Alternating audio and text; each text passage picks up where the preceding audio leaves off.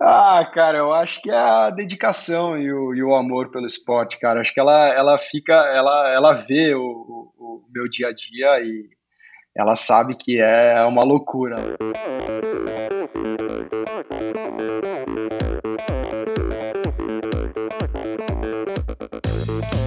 Pessoal, aqui quem fala é Renata Falzoni. Olá, e eu sou Tim Don. Eu sou Jaque Mourão. Olá, eu sou João Paulo Diniz. Eu sou Adriana Silva. Oi, eu sou Mauro Ribeiro. E, e esse, é o Endorfina Podcast. Podcast. Valeu, até mais.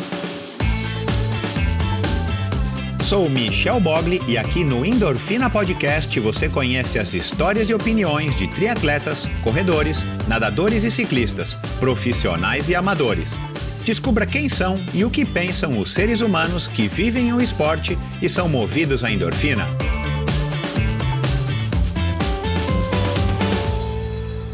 Olá, seja bem-vindo a mais um episódio do Endorfina Podcast. Esse e todos os episódios são editados pela produtora Pulsante. Começando agora mais esse episódio de Endorfina Podcast com um triatleta profissional, um cara aí super bacana, um cara super inteligente, com uma história curiosa. Eu, eu já estava devendo aí essa conversa aí com o Fernando já faz uns bons anos, mas finalmente agora deu certo. Acho que o momento não poderia ter sido mais oportuno. Ele que está aí numa temporada excelentíssima e já está aí de novo às vésperas. Ele acabou de ser terceiro lugar no Ironman 70.3 de Cozumel e já está aí. Ele acabou de revelar aí na nossa conversa que ele já está aí de malas prontas para zarpar para mais uma temporada aí de provas é, nos Estados Unidos e fechar o ano aí com, com chave de ouro, é, que, que tem sido esse ano aí para ele. ele. E passamos, claro, por esse assunto, né? Já, já, abordando aqui um pouco do que a gente conversou. Ele fala aí de como é que foi esse período aí de pandemia, como é que foi a carreira dele desde o comecinho, essa passagem dele aí pelo surf, depois que levou à Austrália, que depois o levou a voltar para o Brasil para estudar, que, que levou ele para as maratonas aquáticas, enfim. É, cara, é uma história muito legal e vale aí a reflexão de como que às vezes a gente precisa deixar aí que a vida nos, nos mostre os caminhos é, que a gente deve seguir, experimentando esses caminhos e, e, dando eventualmente algumas cabeçadas, mas principalmente poder viver e aproveitar e experimentar as coisas que a gente acredita naquele momento que fazem sentido, para que depois a gente entenda que tudo aquilo que a gente passou acabou fazendo sentido para fazer a gente chegar onde a gente chegou. E isso parece um pouco clichê e tal, mas na história aqui do Fernando foi bem isso. E a gente falou então disso, a gente falou do surf, a gente falou é, de hockey. Ele jogou hockey é, sobre patins, patins inline, uma, uma coisa que eu não sabia, uma modalidade bem interessante. E talvez isso tenha dado aí para ele também uma base legal aí de pernas, enfim, para poder pedalar e, e depois aprender a correr. A gente falou de disciplina, a gente falou de independência, a gente falou aí dessa busca de, da, da sua própria identidade. É um cara é um cara tranquilo, é um cara assim low profile que também está aprendendo a se desenvolver nesse aspecto da comunicação, das redes sociais e tal que, aliás, é, é, é uma parte também da nossa conversa, essa é, essa conversa a respeito da importância da, do papel que os atletas profissionais também têm perante os seus fãs, seus seguidores e as empresas que os patrocinam, como a Probiótica, por exemplo, né, que é uma das patrocinadoras aqui desse episódio, que estão realmente é, cobrando, claro, né? Mas é, é, uma realidade hoje, né? Todos os seus concorrentes, todos os triatletas profissionais, os atletas profissionais estão nas redes sociais, acho que com raríssimas exceções, eu não conheço nenhum que não, mas deve ter algum. Mas, é, porque, claro, cara, é, é uma, é, é, um controle que você tem sobre a sua própria imagem, sobre a, a, a mensagem que você passa. E a gente fala um pouco disso, ele tem evoluído bastante nesse aspecto. Enfim, foi uma conversa fantástica, tenho certeza. Tem uma participação especial que eu vou deixar aqui para você, vou deixar aqui no suspense para você ouvir aí durante a, a, conversa, né? Tem alguém aí muito querido que passa para dar um recado aí, para passar uma mensagem a respeito do Fernando. E, e é isso, pessoal. Muito obrigado aí pela sua audiência.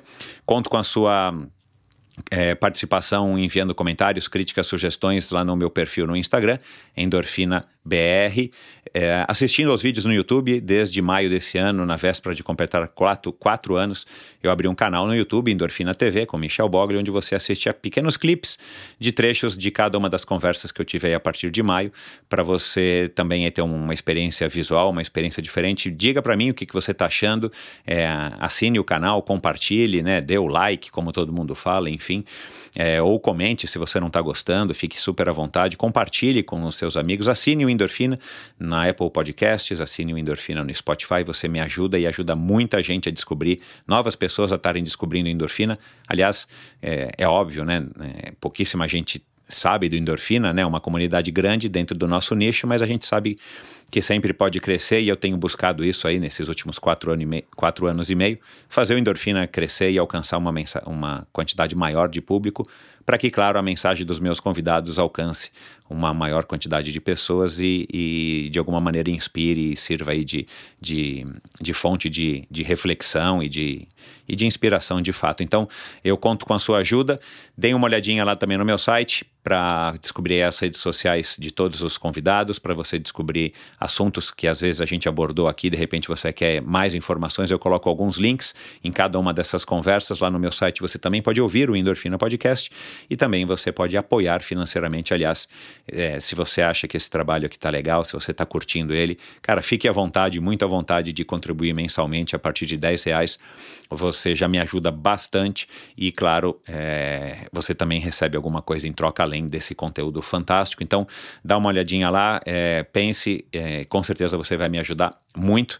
E lá basta você clicar no botão Apoia-se, você vai ter todas as informações. E claro, é sem compromisso, sem nenhuma é, letras miúdas no contrato, enfim, você começa a contribuir quando você quiser e você para de contribuir quando você não puder mais ou quando você não tiver mais interesse, tá bom? Legal, pessoal, vamos lá para mais uma conversa fantástica. Afinal de contas, quem é que não gosta de uma boa história, não é? Sua infância sempre foi acompanhada de muitas experiências esportivas: natação, judô, tênis. Na adolescência, descobriu o surf, que o levou a escolher a Austrália para aprender inglês e, claro, estar perto de ondas alucinantes. A vida longe de casa, a independência financeira conquistada com muito suor, trabalhando como chefe de cozinha e o estilo de vida foram fundamentais para que ele aproveitasse por alguns anos a vida por lá, até sentir a necessidade, um chamado, de voltar ao Brasil para estudar. Foi na Austrália também que ele, por acaso, começou a participar de algumas maratonas aquáticas. De volta ao Brasil, incentivado pelo tio e pela prima Marcella, ele experimenta o triatlon. Cursando marketing e competindo como amador, ele conquista resultados importantes que o levaram a iniciar uma carreira como profissional. Depois de um ano de adaptação à nova realidade, em 2015 ele começa a colher os frutos. Bastante dedicação e paciência o levaram a se tornar bicampeão do Troféu Brasil, 11 vezes campeão do Rio Triathlon e somar até agora seis terceiros lugares em importantes provas de Ironman 70.3 pelo mundo. Conosco aqui hoje o ex-surfista e atual campeão brasileiro de longa distância, o sempre motivado Fernando Lunardelli Toad. Oi, Fernando, como é que vai, cara? Tudo bem? Fala, Michel, tudo jóia? Cara, é, esse teu sobrenome do meio aí, Lunardelli, né, cara, é um, é um sobrenome aí famoso, pelo menos na, na, na nata da alta sociedade paulistana. Você vem aí desse mesmo desse mesmo clã, como eu brinquei? Ah, não sei dizer, é um sobrenome até que popular, né? Então tem bastante Lunardelli. É, uhum. Eu não sou muito próximo da família Lunardelli, mais do, do Toad, que é a parte pai do meu pai, e uhum. eu sou muito próximo a todos os meus primos, mas família Lunardelli é uma família muito, muito grande, então... Ah, tá. É. Porque a Helena Lunardelli, né, cara, que é uma socialite e, e criadora é. de conteúdo influenciadora, é, tem mais de 600 mil seguidores, cara, Caramba. no Instagram. Deu uma pesquisada, é. Vou, é. vou, dar uma pesquisada, não sei quem que é, mas. Eu achei que você conhecesse, cara. Não, tá certo. Não, então a família conheço. é grande, é, também é. é acontece grande, mesmo, né, cara, com, com muitos desses sobrenomes famosos e tal. É, e, tem e até um aplicativo. Vai se dividindo. Tem um aplicativo que você coloca o, um site que você coloca o sobrenome e mostram. Então, assim, você colocar Lunardelli, tem bastante. Agora, Toad só minha família no Brasil. Então, ah, que é, legal, cara. É, que legal. É. E é o que? São, são de origem italiana, vocês? E, o quê? É, iniciou começo na Hungria e depois foi para a Itália. Então a maior parte tá, tá na Hungria e na, na, Itália. Aqui no Brasil é só só família mesmo. Que legal, cara. Pô, esse é. sangue húngaro, húngaro, cara, húngaro dá uns atletas fantásticos de wrestling, de polo aquático. Não sei se são muito do endurance não. Você já tentou alguma dessas outras modalidades, meu? Cara, eu já passei por muitas modalidades. A gente ainda vai falar disso, mas mas dessas aí não. Tá certo. Talvez eu deveria ter explorado, não sei. Então, cara, então, eu quero, é, eu quero, eu quero falar, claro, né, um pouquinho da tua infância, quero, quero ouvir um pouquinho dessa tua relação com o surf. Eu não sei se você é. sabe, se você já ouviu aqui no Endorfina, mas, cara, pelo menos os primeiros triatletas do Brasil e, e a primeira geração de triatletas do Brasil, muitos deles eram surfistas, né?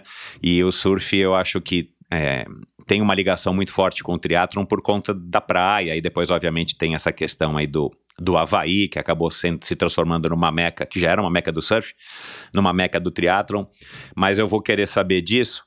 Mas antes, cara, é, a gente está gravando esse episódio, claro, né, em 2021, agora você acabou de chegar aí de Cozumel, mais um terceiro lugar. Esse ano tem sido fantástico, cara, para você, né?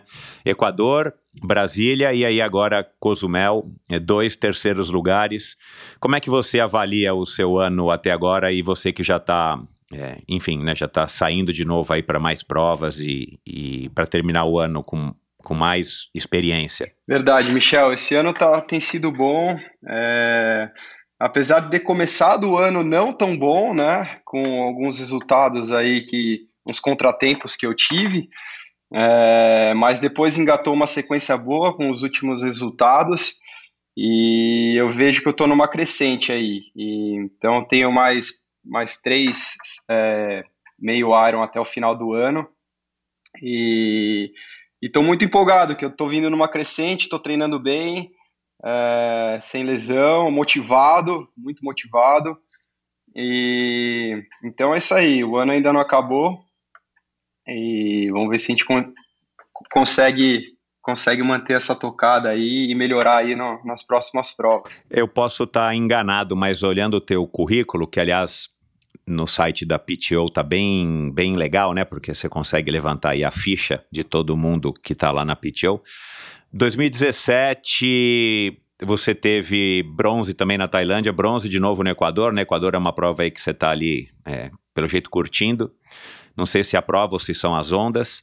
E bronze no Rio, em 2018, né? No ano seguinte. Então, você, pelo que eu percebi, claro, depois desse período bizarro aí que a gente está vivendo ainda, mas já viveu bem mais intensamente de pandemia, de, de, incertezas, de provas canceladas, você parece que voltou aí nessa, nesse caminho, que é claro que é o caminho que você está buscando, né, cara, de estar tá crescendo evoluindo. Tá certo essa minha interpretação? Tá certinho, tá certinho. 2017 foi um ano bom para mim também. Foi um ano que eu acho que eu consegui me firmar mais na meia distância, que eu tive uns resultados mais expressivos. É, eu basicamente estrei no meio Iron aí em 2015 e mais 2017 pude colher é, mais do, do, dos treinamentos aí e conseguir é, ter uma evolução maior. E é, depois de 2018 eu fiz umas ainda eu venho no venho numa sequência boa, sempre fui muito constante assim, Michel, eu nunca tive muitos altos e baixos, eu sempre assim, às vezes eu, eu, sinto que eu fico um pouco estagnado, preciso dar uma mudança, no, dar uma mudada no treinamento para conseguir buscar evolução, né? Conforme você vai jogando o sarrafo para cima, vai ficando mais difícil, né, de evoluir. Claro. E, enfim, o triatlon também vem evoluindo muito, principalmente com a, com a chegada aí da, da PTO, é, aí no final, no, no, começou no ano passado, não é? Final de 2019, 2020, e, cara, é notável a evolução né, que, que o esporte vem tendo com, com o ranking mundial, com a bonificação é, para os top 100 do mundo. Então, assim, se for analisar, 2017 foi um ano bom, é, mas 2021 tem sido um ano melhor ainda com relação ao nível técnico que as provas estão e com os resultados mais expressivos que eu, que eu venho tendo e, e subindo no, no ranking a cada prova. Então, então é isso. Strava apresenta o atleta em você.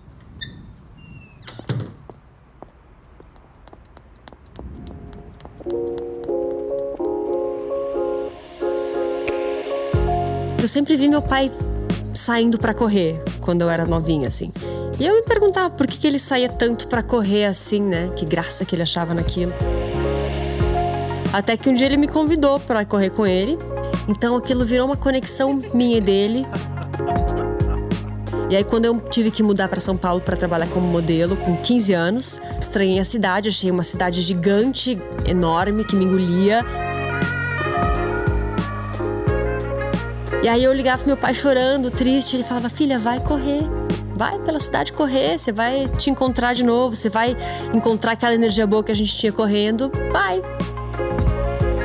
quando eu corro em uma cidade, é o melhor jeito de eu me encontrar nela. A minha maior realização e maior conquista foi a maratona de Chicago, que foi a minha terceira maratona, que eu fiz 2 horas e 57. Eu não falava, nossa, que difícil. Eu falava, um dia eu vou fazer. Um dia eu vou fazer. Aí eu fui lá e fiz. Para mim, atleta é ser dedicado. É você se dedicar a uma coisa com paixão, com disciplina, com persistência. Os atletas procuram melhorar sempre nas coisas que eles fazem, para te dar o teu melhor sempre, em qualquer situação. Eu sou a Babi Beluco e eu encontro o atleta em mim toda vez que eu supero uma dificuldade. Toda vez que eu encontro uma vitória nas pequenas coisas, isso me deixa mais forte. Strava, o atleta em você. Essa foi a Babi Beluco, uma atleta Strava. Existe um atleta em cada um de nós e nem sempre é fácil reconhecer e deixar esse atleta interior desenvolver todo o seu potencial. O Strava apresenta O Atleta em Você, uma série em oito partes de pessoas normais compartilhando suas experiências como atletas. Você pode curtir o app Strava com assinatura premium por 30 dias através do link strava.com/barra o atleta em você. Acompanhem a quarta parte da série ao final deste episódio. Nos esportes, sempre nos perguntamos qual o nosso maior adversário, porque no final é sempre a gente contra a gente mesmo. Por mais que a mente conte muito, chega uma hora em que o corpo pede e nosso físico nos chama para ir além.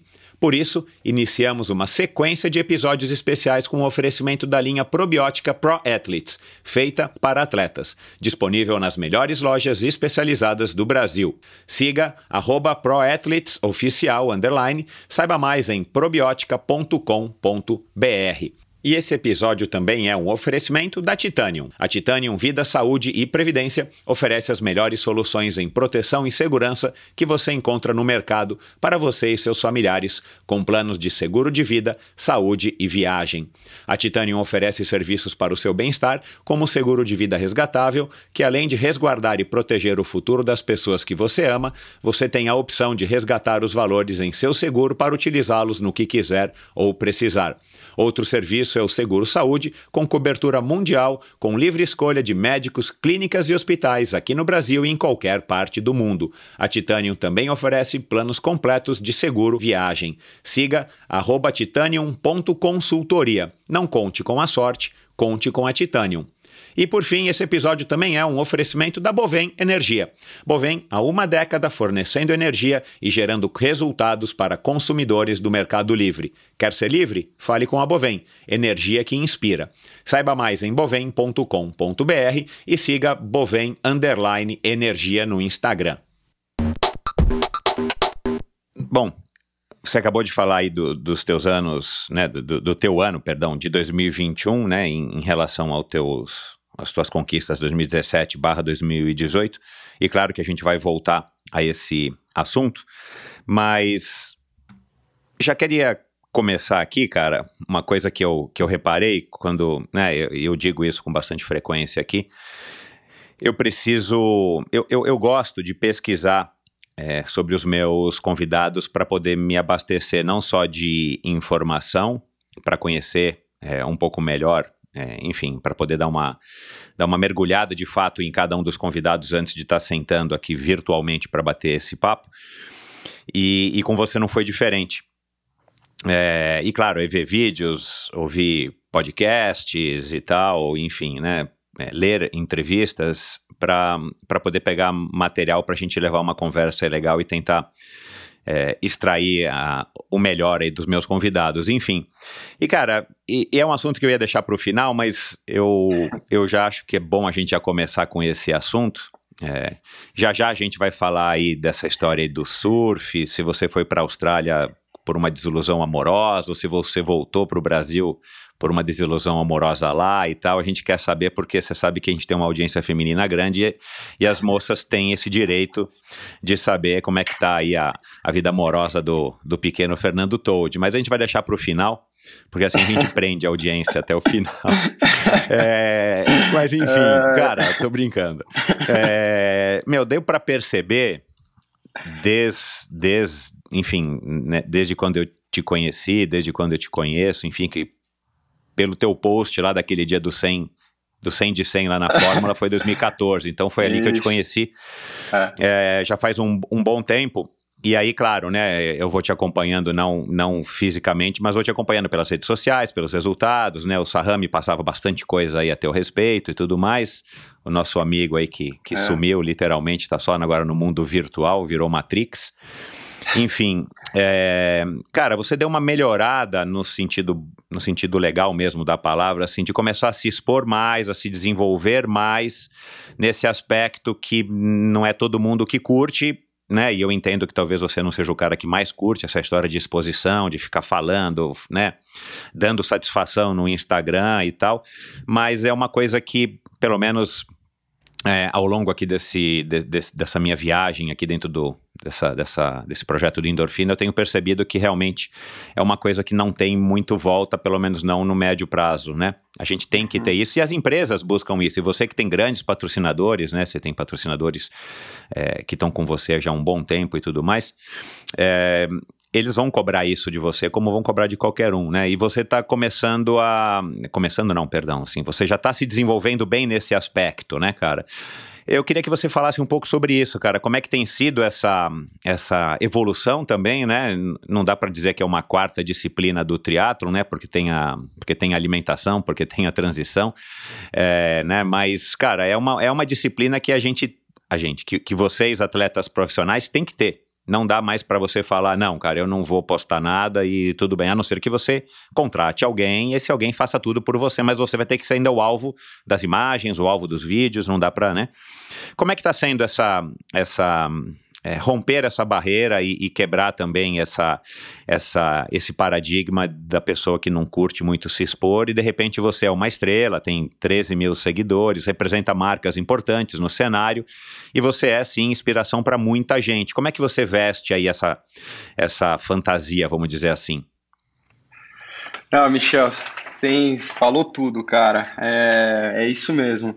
Eu, assim, nunca gostei muito de ficar me expondo, é, sempre, assim, deixava as redes sociais mais para acompanhar, para e, e, também, né, acompanhar, eu digo acompanhar as pessoas que, os meus ídolos, as pessoas Exato. que eu admiro e tal, e, e para me atualizar também, enfim, é, gostava de, de ver, mas não gostava muito de me, assim, não é, não é algo que eu ainda fala, pô, eu adoro fazer, me expor, eu não gosto, eu, assim, se puder eu fico só treinando tal, e, mas, cara, o, o, jogo mudou, entendeu? A gente tem que se adaptar, é, faz parte.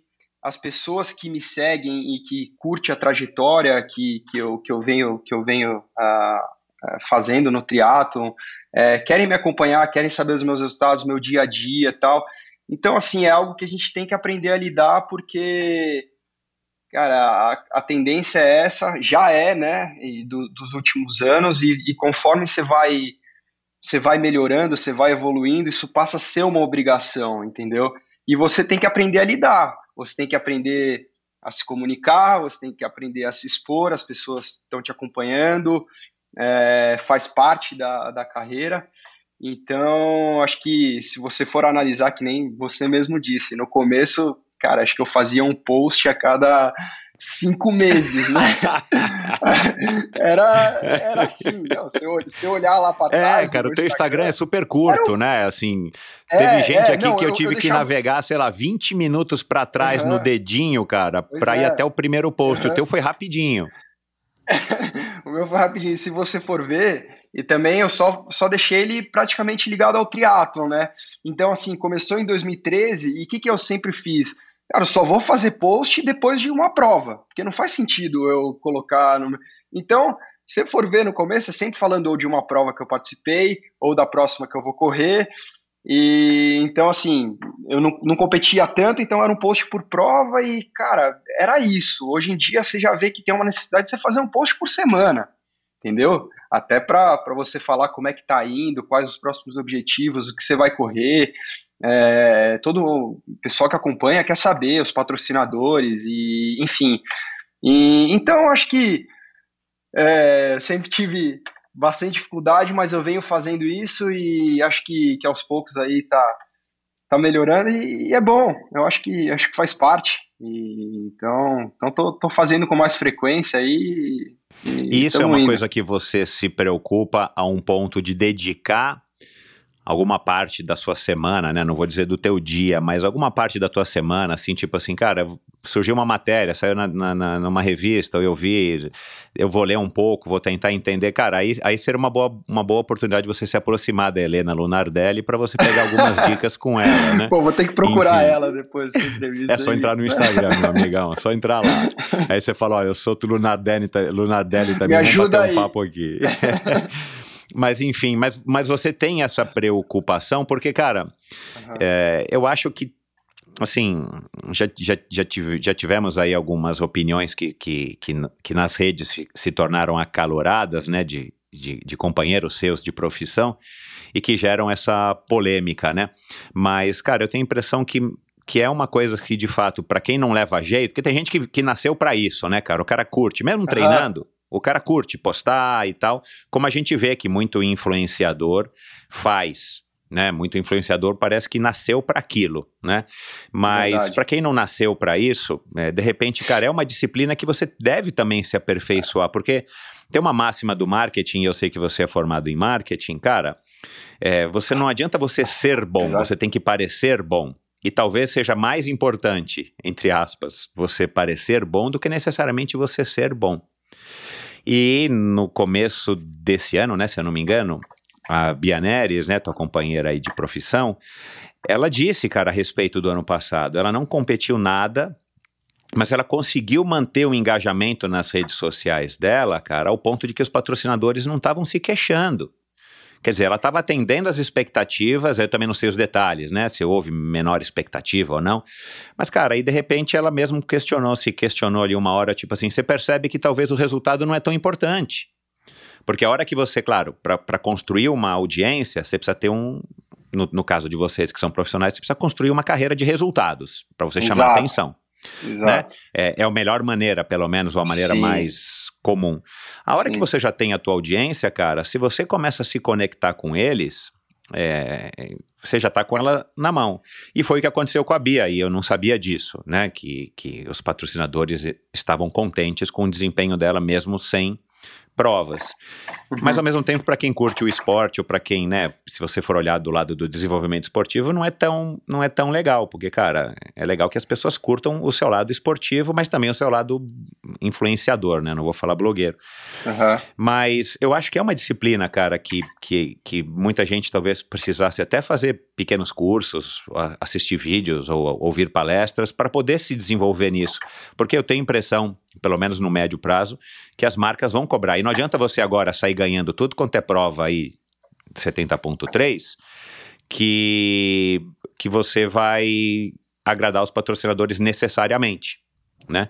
Então, não sei, por isso que eu fiz essa, esse questionamento, ah. mas, cara, é nítido que você está caminhando legal, cara, assim, que você já está mais desenvolto, que você está postando com maior frequência, é. né? É, não, eu não, eu não tiro nenhum horário do meu dia para fazer isso. Eu sempre eu priorizo meus treinos e às vezes durante o dia vem alguma ideia ou alguma coisa que eu falo, ah, isso eu acho que é legal colocar, ou, ah, enfim, é, tem alguma foto que eu acho que é bacana recordar e colocar, e enfim.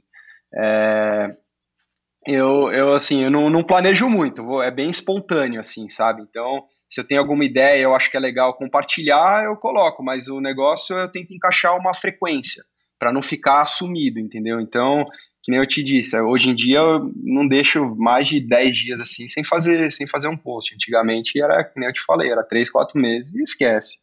Mas depois começa a se profissionalizar e melhorando e, e passa a ser meio automático.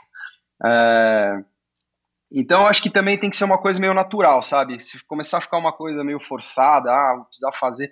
até que você um pouco perde o engajamento, não sei. Eu acho que se você tem facilidade, você tem várias ideias que você quer expor direto e acha que faz sentido e é seu perfil, legal. O meu perfil, eu gosto muito mais de, de comunicar com relação aos meus objetivos, às competições que eu vou participar, mostrar os resultados, mostrar o caminho que eu venho traçando, os meus planos e, e, e o meu dia a dia, né? É, que, que é muito diferente da assim da, da, da maior parte da população, né? Então, assim, o que a gente vive é, é muito intenso, né? O, o triatlon são é, é uma vida assim bem regrada que, que então acho que é legal você expor isso, mostrar e mostrar os resultados. Então eu, eu caminho mais nesse nesse sentido, sabe?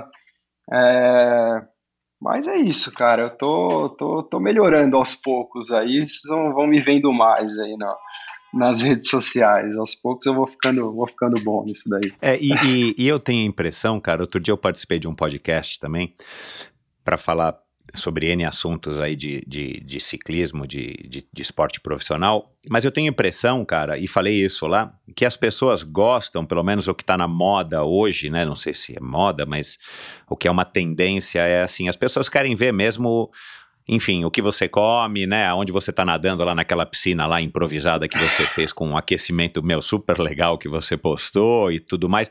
As pessoas gostam disso, né, cara? Desse reality é, rede social reality, não, não sei se, se existe um nome para isso. Porque a gente percebe, e, e, aí eu queria que você me falasse um pouco disso, se, se você tem algum exemplo, mas a gente percebe, pelo pouco que eu também acompanho, eu não sou o cara mais fanático nisso, mas essas pessoas que mais sucesso fazem, sucesso no sentido de quantidade de seguidores e eventualmente até patrocinadores por conta disso, eles postam mesmo que uma coisa que parece que tem alguém filmando a vida deles, né? E de repente eles postam algumas partes do dia deles, não é uma coisa de 10 dias ou 15 dias ou a cada 3 dias. Os caras postam todos os dias, né? Eu não sei se existe uma regra de etiqueta de redes sociais para saber quantos posts você pode fazer. Mas com essa história também do stories que você posta vídeos e fotos bem, né, que duram só 24 horas no caso do Instagram, eu tenho a impressão que esse que esse o consumo aumentou e claro, a, a exposição aumentou. Então aí a pessoa posta, né, que está indo para o treino, pegou o trânsito, aí chegou na, na piscina, nadou, fez uma série, tirou uma foto antes e tirou uma foto depois com a fotinho do relógio e por aí vai. E as pessoas gostam disso, eu não vou criticar, né, cara? Cada um consome o que quer consumir, mas as pessoas gostam disso. E, e isso por um lado, eu acho que se você não sabe lidar com isso, se não é espontâneo, como você falou, eu acho que rapidamente as pessoas percebem, ou você vai viver com mais um fator de estresse além dos teus treinos, né?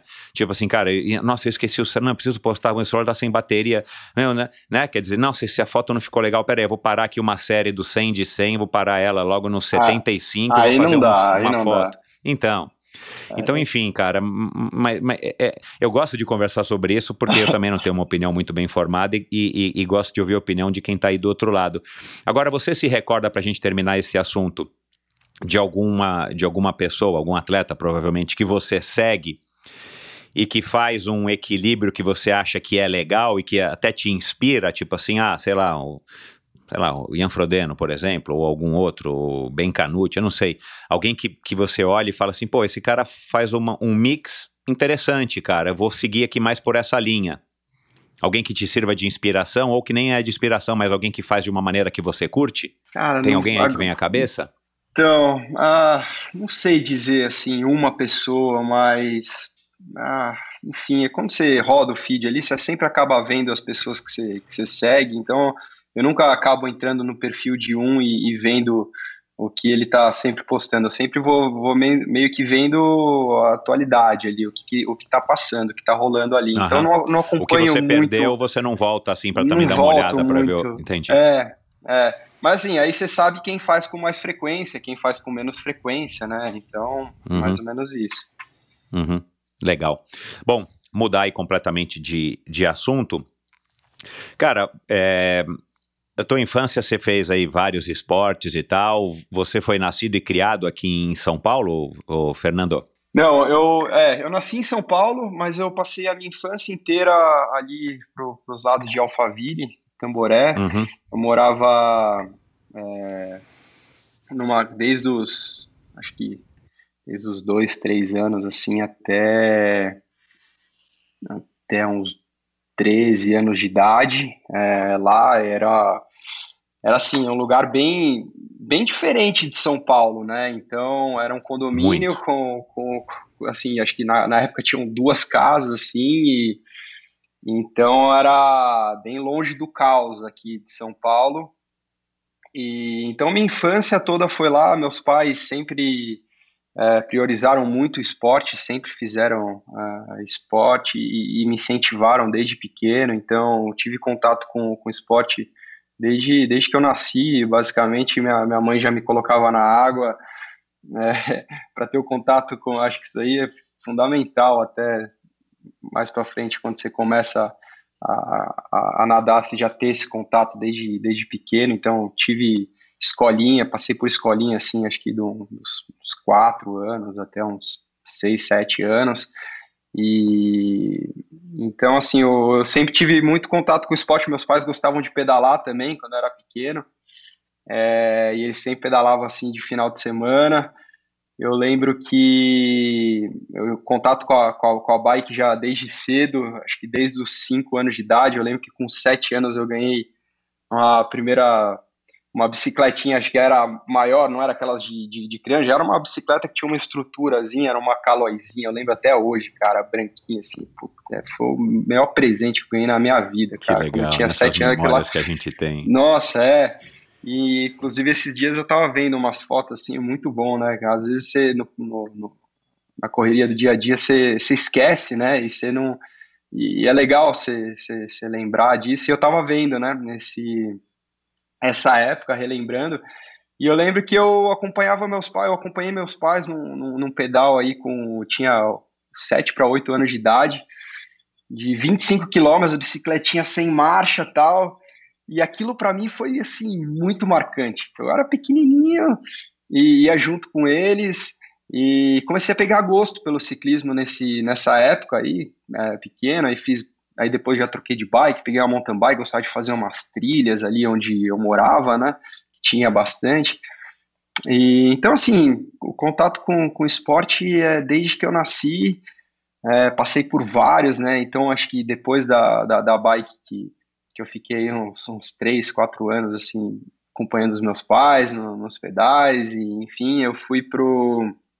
Eu lutei judô, lutei judô por uns, uns seis, sete anos, é, e aprendi bastante lá. o judô ensina muito, né? Assim, a formação de caráter também. Muito. Né? É, é um, é um esporte, é, sei lá, é, formador mesmo, né? Independente da, da atividade nossa, física em sim. si, né? Disciplinador. Sim, sim, comportamento, disciplina. Eu lembro muito do Seisei ali, das trocas de faixa, que a gente tinha que estudar as apostilas, tinha os testes, era, pô, gostava muito do, do judô. Então marcou muito a minha infância também o, o judô.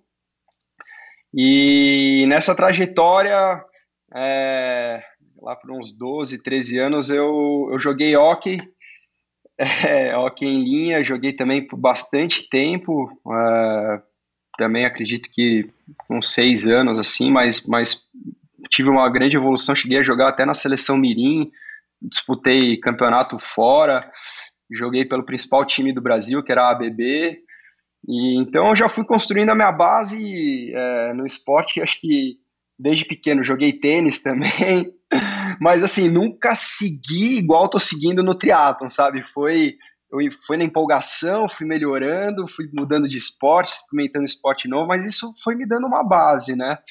Então, o tênis também, cheguei a jogar a federação. E, e é, é, só um Sim. detalhe, essa, essa, essa história do hockey, cara, é, é uma modalidade super pouco comum, né, pra, uhum. pra gente aqui do, do Brasil, super. enfim, né? É. Acho que é a primeira pessoa que passa aqui no Endorfina que, que jogou hockey. E, e ainda hockey inline, hockey né? Você em falou linha, sobre é, patins, né? Porque exato. tem um hockey na grama também, né? Sim. É, isso tudo aqui naquele clube que tem no Alphaville, que, que você teve contato com todos esses esportes, eu esqueci o nome, né? O, aquele clube grande que tem lá, não sei se tem outros Al hoje em Alphaville dia. Mas... Tênis Clube. Alphaville Tênis Clube, perdi isso, isso é. mesmo. Foi tudo ali através do Alphaville Tênis Clube ou, ou tinha outros não, lugares? Não, onde que você tinha esse estímulo todo? É, não, então, o Alphaville Tênis Clube foi a natação, comecei lá, eu era sócio, né, desde pequeno eu era sócio de lá, lutei judô lá também, a minha vida inteira foi lá, o tênis também era lá, Então, é, praticamente todos os esportes na infância foram lá. Só que o, o, o hockey foi na ACM. Então a ACM tinha, tinha uma equipe de hockey e, cara, eu gostava demais. Era assim, tinha muito campeonato, tinha os clubes, tinha o São Paulo, tinha o Palmeiras, cheguei a jogar no Palmeiras também. É, e, e, assim, foi, foi o esporte que, que eu levei mais a sério, sabe? Que eu já estava meio que entrando na adolescência. É, tinha eu gostava gostava dessa rivalidade de time equipe e, e, era muito legal então tem briga também igual no no hockey ah, no gelo? tem contato físico assim né? Então de disputar é, disputar jogada é, enfim tem tem bastante contato físico. E mas eu sempre fui muito explosivo cara. Eu eu era eu era rápido em quadra sabe? Não era o mais habilidoso mas era rápido e era atacante, mas, mas jogava bem, cara. Eu era eu, eu tive uma, uma evolução boa no, no hockey e depois no meu último ano eu cheguei a jogar, fui estava jogando na ABB, que é o principal time, a seleção brasileira é, da ABB também, é, então era da seleção Mirim, né? E, cara, foi, foi a época que eu, que eu comecei a treinar mais ainda, porque daí já, já passava a ser meio que visando o profissional, né? Era um treino estruturado, né? Tinha treino, é, tinha preparação antes de exato, jogar e tudo mais, né? Exato, exato. Então foi, foi uma fase. Joga o quê? Num, numa, num, numa quadra de futebol de salão? Ou numa quadra é, do quê? É, assim, né? É, pra, pra, improvisar, né? Não, não é. numa quadra oficial. E como é que é o nome da bolinha, cara? Que agora me Puck. esqueci que não é uma bolinha. Hã? Puck, Puck. Ah, Puck, é, isso aí, tá certo, é. Que é uma, uma, uma pastilhazinha, um disco, né? Uma, é, um discozinho. É, um disquinho, isso, é, isso mesmo. Isso cara, que é. legal, meu, que legal, legal cara. Demais, isso aí no Canadá, é, né, no gelo, é, é uma febre, uma... acho que é esporte nacional, Sim, né? Canadá, Estados Unidos, cara, e né? Você tava é. aqui na... Você chegou a pegar uma época lá na, na, na, na, USP, cara, na bolinha, que tinha uns patinadores, que eles começavam tipo 15 para as 8, sei lá, 7 e meia, 15 para as 8, e ficavam dando volta lá, patinando na, na, na bolinha. Lembro, cara, lembro, dá uma lembro. Perna legal essa história de Porra. patinar, né? Eu não sei se você patinava assim muito. Sim. Mas, cara, sim, dá uma sim, base sim. bacana, né, cara? De, de, de quadríceps e glúteo, né? Aham, uhum, total, cara, total. É, o grupo muscular ali você exige, exige bastante viu? a patinação, cara, é, sem dúvida sem dúvida. E aí você. É, e, e, essa é uma base bacana que você teve, né, cara? Porque você, você percorreu aí algumas modalidades que são completamente distintas entre si, mas, cara, a natação é. A gente coloca, né, como sendo uma modalidade base para qualquer criança, né? né? É, é, além da questão do não afogamento, para você saber Exato. se virar e não passar vergonha, né, cara, quando você já tá adolescente, você ainda tem essa questão realmente que traz bastante saúde, treina todos os músculos e fôlego e aeróbio e tudo mais. E depois vem o judô, né, cara, que te traz essa, essa disciplina, ter que obedecer e ter que ter a paciência e tudo mais, ter que galgar os degraus, não é você Verdade. quem escolhe, né, cara, é essa coisa aí. também de, Processo, não, eu quero mudar de faixa, é. eu quero mudar de faixa. Tem a hora certa. E Exato, é. E, e, o hockey também, cara, uma modalidade que eu desconheço completamente, mas acho pô, muito, muito interessante. E quando é que o surf entra na tua vida? Aí já fase tipo de adolescente, de querer é, pegar total. final de semana, sei lá, no, em Maresias, sim. no litoral e tal? Sim, sim, sim. Mas aí você aprendeu a surfar adolescente ou você já tinha aí algum, tinha, tinha tido um contato, pran surfou de pranchinha de isopor?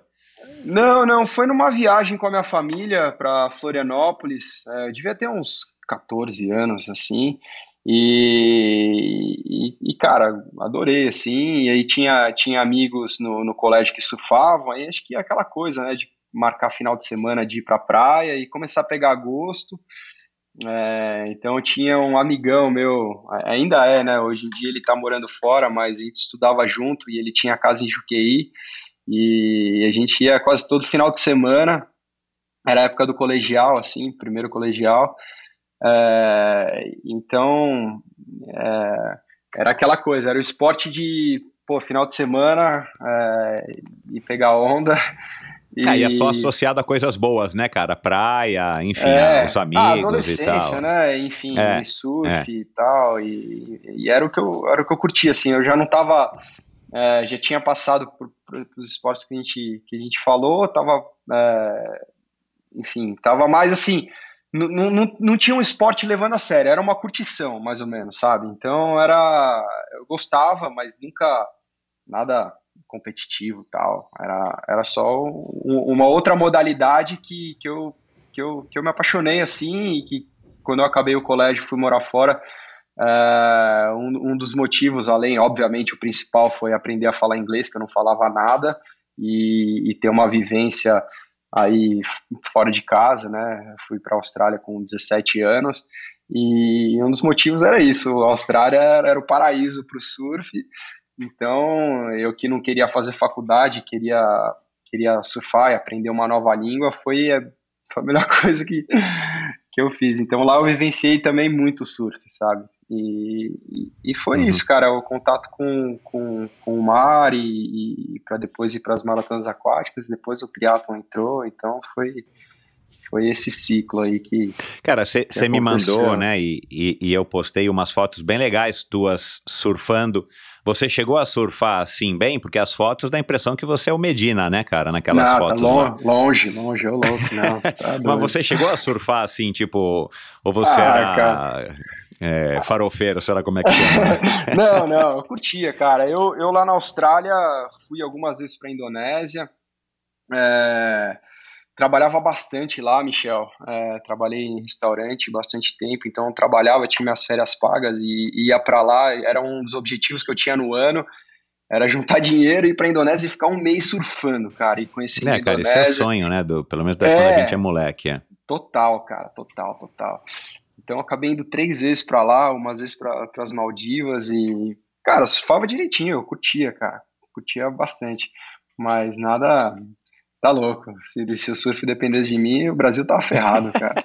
Nossa senhora. Você, e, e nessa fase do, do surf, você se preocupava em fazer alguma outra modalidade? para te trazer o condicionamento, porque, é, cara, você está com 34 anos, se a gente é. for pensar aí que isso deve ter sido é, quer dizer, foi, né? quando 2004, você tinha 17, 18. É, é. de dois, 2002 a é. 2008. É, talvez vai. o surf já tivesse essa visão um pouco melhor de que você tinha que, que surf é um esporte que você pode treinar também para ser surfista, né? Treinar, enfim, musculação, core, aeróbio e tudo mais. Mas é, não era tão difundido isso como é hoje, que virou de fato um esporte, sei lá, né? Mainstream praticamente com essa, é. essa onda de títulos que a gente vem tendo. Mas você tinha essa preocupação, fazer uma academia, lá na Austrália você corria, você. Eu, eu, eu ouvi lá no, no, podcast do Mundo Tri que você pedalava para lá, pedalava para cá, ia trabalhar de bike e tal, mas, mas existia é. já uma preocupação de treinar ou isso ainda não era uma. Enfim, você estava afim de surfar e tá ótimo? É, não muito, Michel, não tinha muito, não. Acho que no último ano que eu estava lá, é... aí eu comecei a entrar em umas provas de maratona aquática porque eu queria um desafio novo, assim, sabe? Eu já estava meio. Não de saco cheio do surf, eu sempre gostei, mas eu, eu queria faz... me, me puxar mais, assim, fazer um esporte diferente, competitivo, porque eu sempre, sempre gostei de competir, né? E se for ver, desde a minha infância sempre a competição estava envol envolvida na minha vida. Então, é, eu, eu sentia falta disso. Então, comecei a entrar numa, numas provas de maratona aquática no último ano que eu estava lá, e isso lá para 2008. Uh, então, acho que essa parte competitiva de treinamento foi mais nessa época. É, e assim, outros esportes que eu fazia era pedalava para ir para o trabalho, enfim, mas não, não pegava bike, falava, oh, hoje eu vou pedalar, sei lá, 60 quilômetros, não. Não, não uhum. tinha muito disso. Eu tinha, eu tinha, agora falando assim, eu tenho algumas lembranças. Quando eu estava fazendo o curso de inglês, é, eu lembro que eu morava a 9 quilômetros lá, a minha casa, de onde eu estudava, e eu ia de bike sempre, né? Então eu lembro que toda volta da, da escola até em casa eu fazia para tempo, para ver se eu estava melhorando. Então, ah, tem, legal. É, é, nem lembrava, lembrei agora. Aí, era, era, uma mountain bike ou era uma bike mountain speed? Bike, que... é, ah, tá, era, era uma Gary Fish que eu tinha, uma, é, uma mountain bike que eu tinha comprado lá e, enfim, é, mas mas é, então o tipo de treinamento era esse. Às vezes era um percurso que queria bater um, um tempozinho, mas nada, nada planejado, nada. Enfim, sempre me mantendo ativo, né? Sempre, sempre surfava bastante, às vezes ficava três horas na água, e, enfim. Mas é isso. Legal. Você disse que não queria fazer faculdade e depois você acabou voltando justamente porque você sentiu a necessidade de estudar. Como é que foi, cara, essa questão na tua casa, né, cara? É, os teus pais, Aham. a tua irmã mais velha provavelmente já estava fazendo uma faculdade. Aí chega você, o filho do meio, o único homem aí do, do, né, da família, o, o É. filho, o único filho homem. Cara, não tá muito afim de não tá muito afim de estudar e tá querendo ir para Austrália surfar, por mais que você foi lá para aprender inglês, enfim, cara, foi, Foi. um período também Foi. conturbado assim, aquele período que que não dá muitas saudades nessa questão de do conflito, os próprios conflitos, conflitos com os pais, enfim, ou foi um processo que É. teus pais foram mais liberais? Não, foi assim, cara. Quando eu tava no, no colegial, eu não sabia o que eu queria fazer da vida, assim. Eu tinha algumas ideias tal, mas sabe quando você, é, é difícil tomar uma decisão, né? Muito jovem, assim. E, É Enfim, nessa é- idade é osso. cara, e eu não, eu não sabia. Eu tinha minhas amizades, tinha, ah, cara, um amigo meu também que queria ir pra fora. E eu falei, eu preciso dar uma pensada, eu preciso ir viajar, é, ter a minha liberdade, ter a minha autonomia, a minha, sabe, sair, sair da casa dos meus pais, viver um pouco para ter a necessidade de falar, cara, eu acho que é isso que eu quero fazer, entendeu? Então, é, quando eu acabei o, o colegial, falei, falei pro meu pai, falei, pô, não, não sei o que eu quero fazer de faculdade, não, é, eu, eu tinha, tenho, um, tenho um primo que mora até hoje lá na Austrália, e quando eu fui para lá eu morava com ele também, e ele falou, não, acho que é super válido, acho que você tem que ir para fora mesmo, passa um ano lá, e é uma baita experiência, você aprende a falar uma, uma língua que o inglês hoje em dia é fundamental, né, e eu não falava nada na época, então eu peguei um curso de inglês de seis meses, e fui para lá, morava com meu primo, é, fui aprendendo a falar inglês e, cara, aquele primeiro ano é, de Austrália, eu queria não depender da minha família. É, cara, trabalhei de tudo que você pode imaginar, ô, Michel. Sabe aquela quando você vai para fora que você, pô, Aham.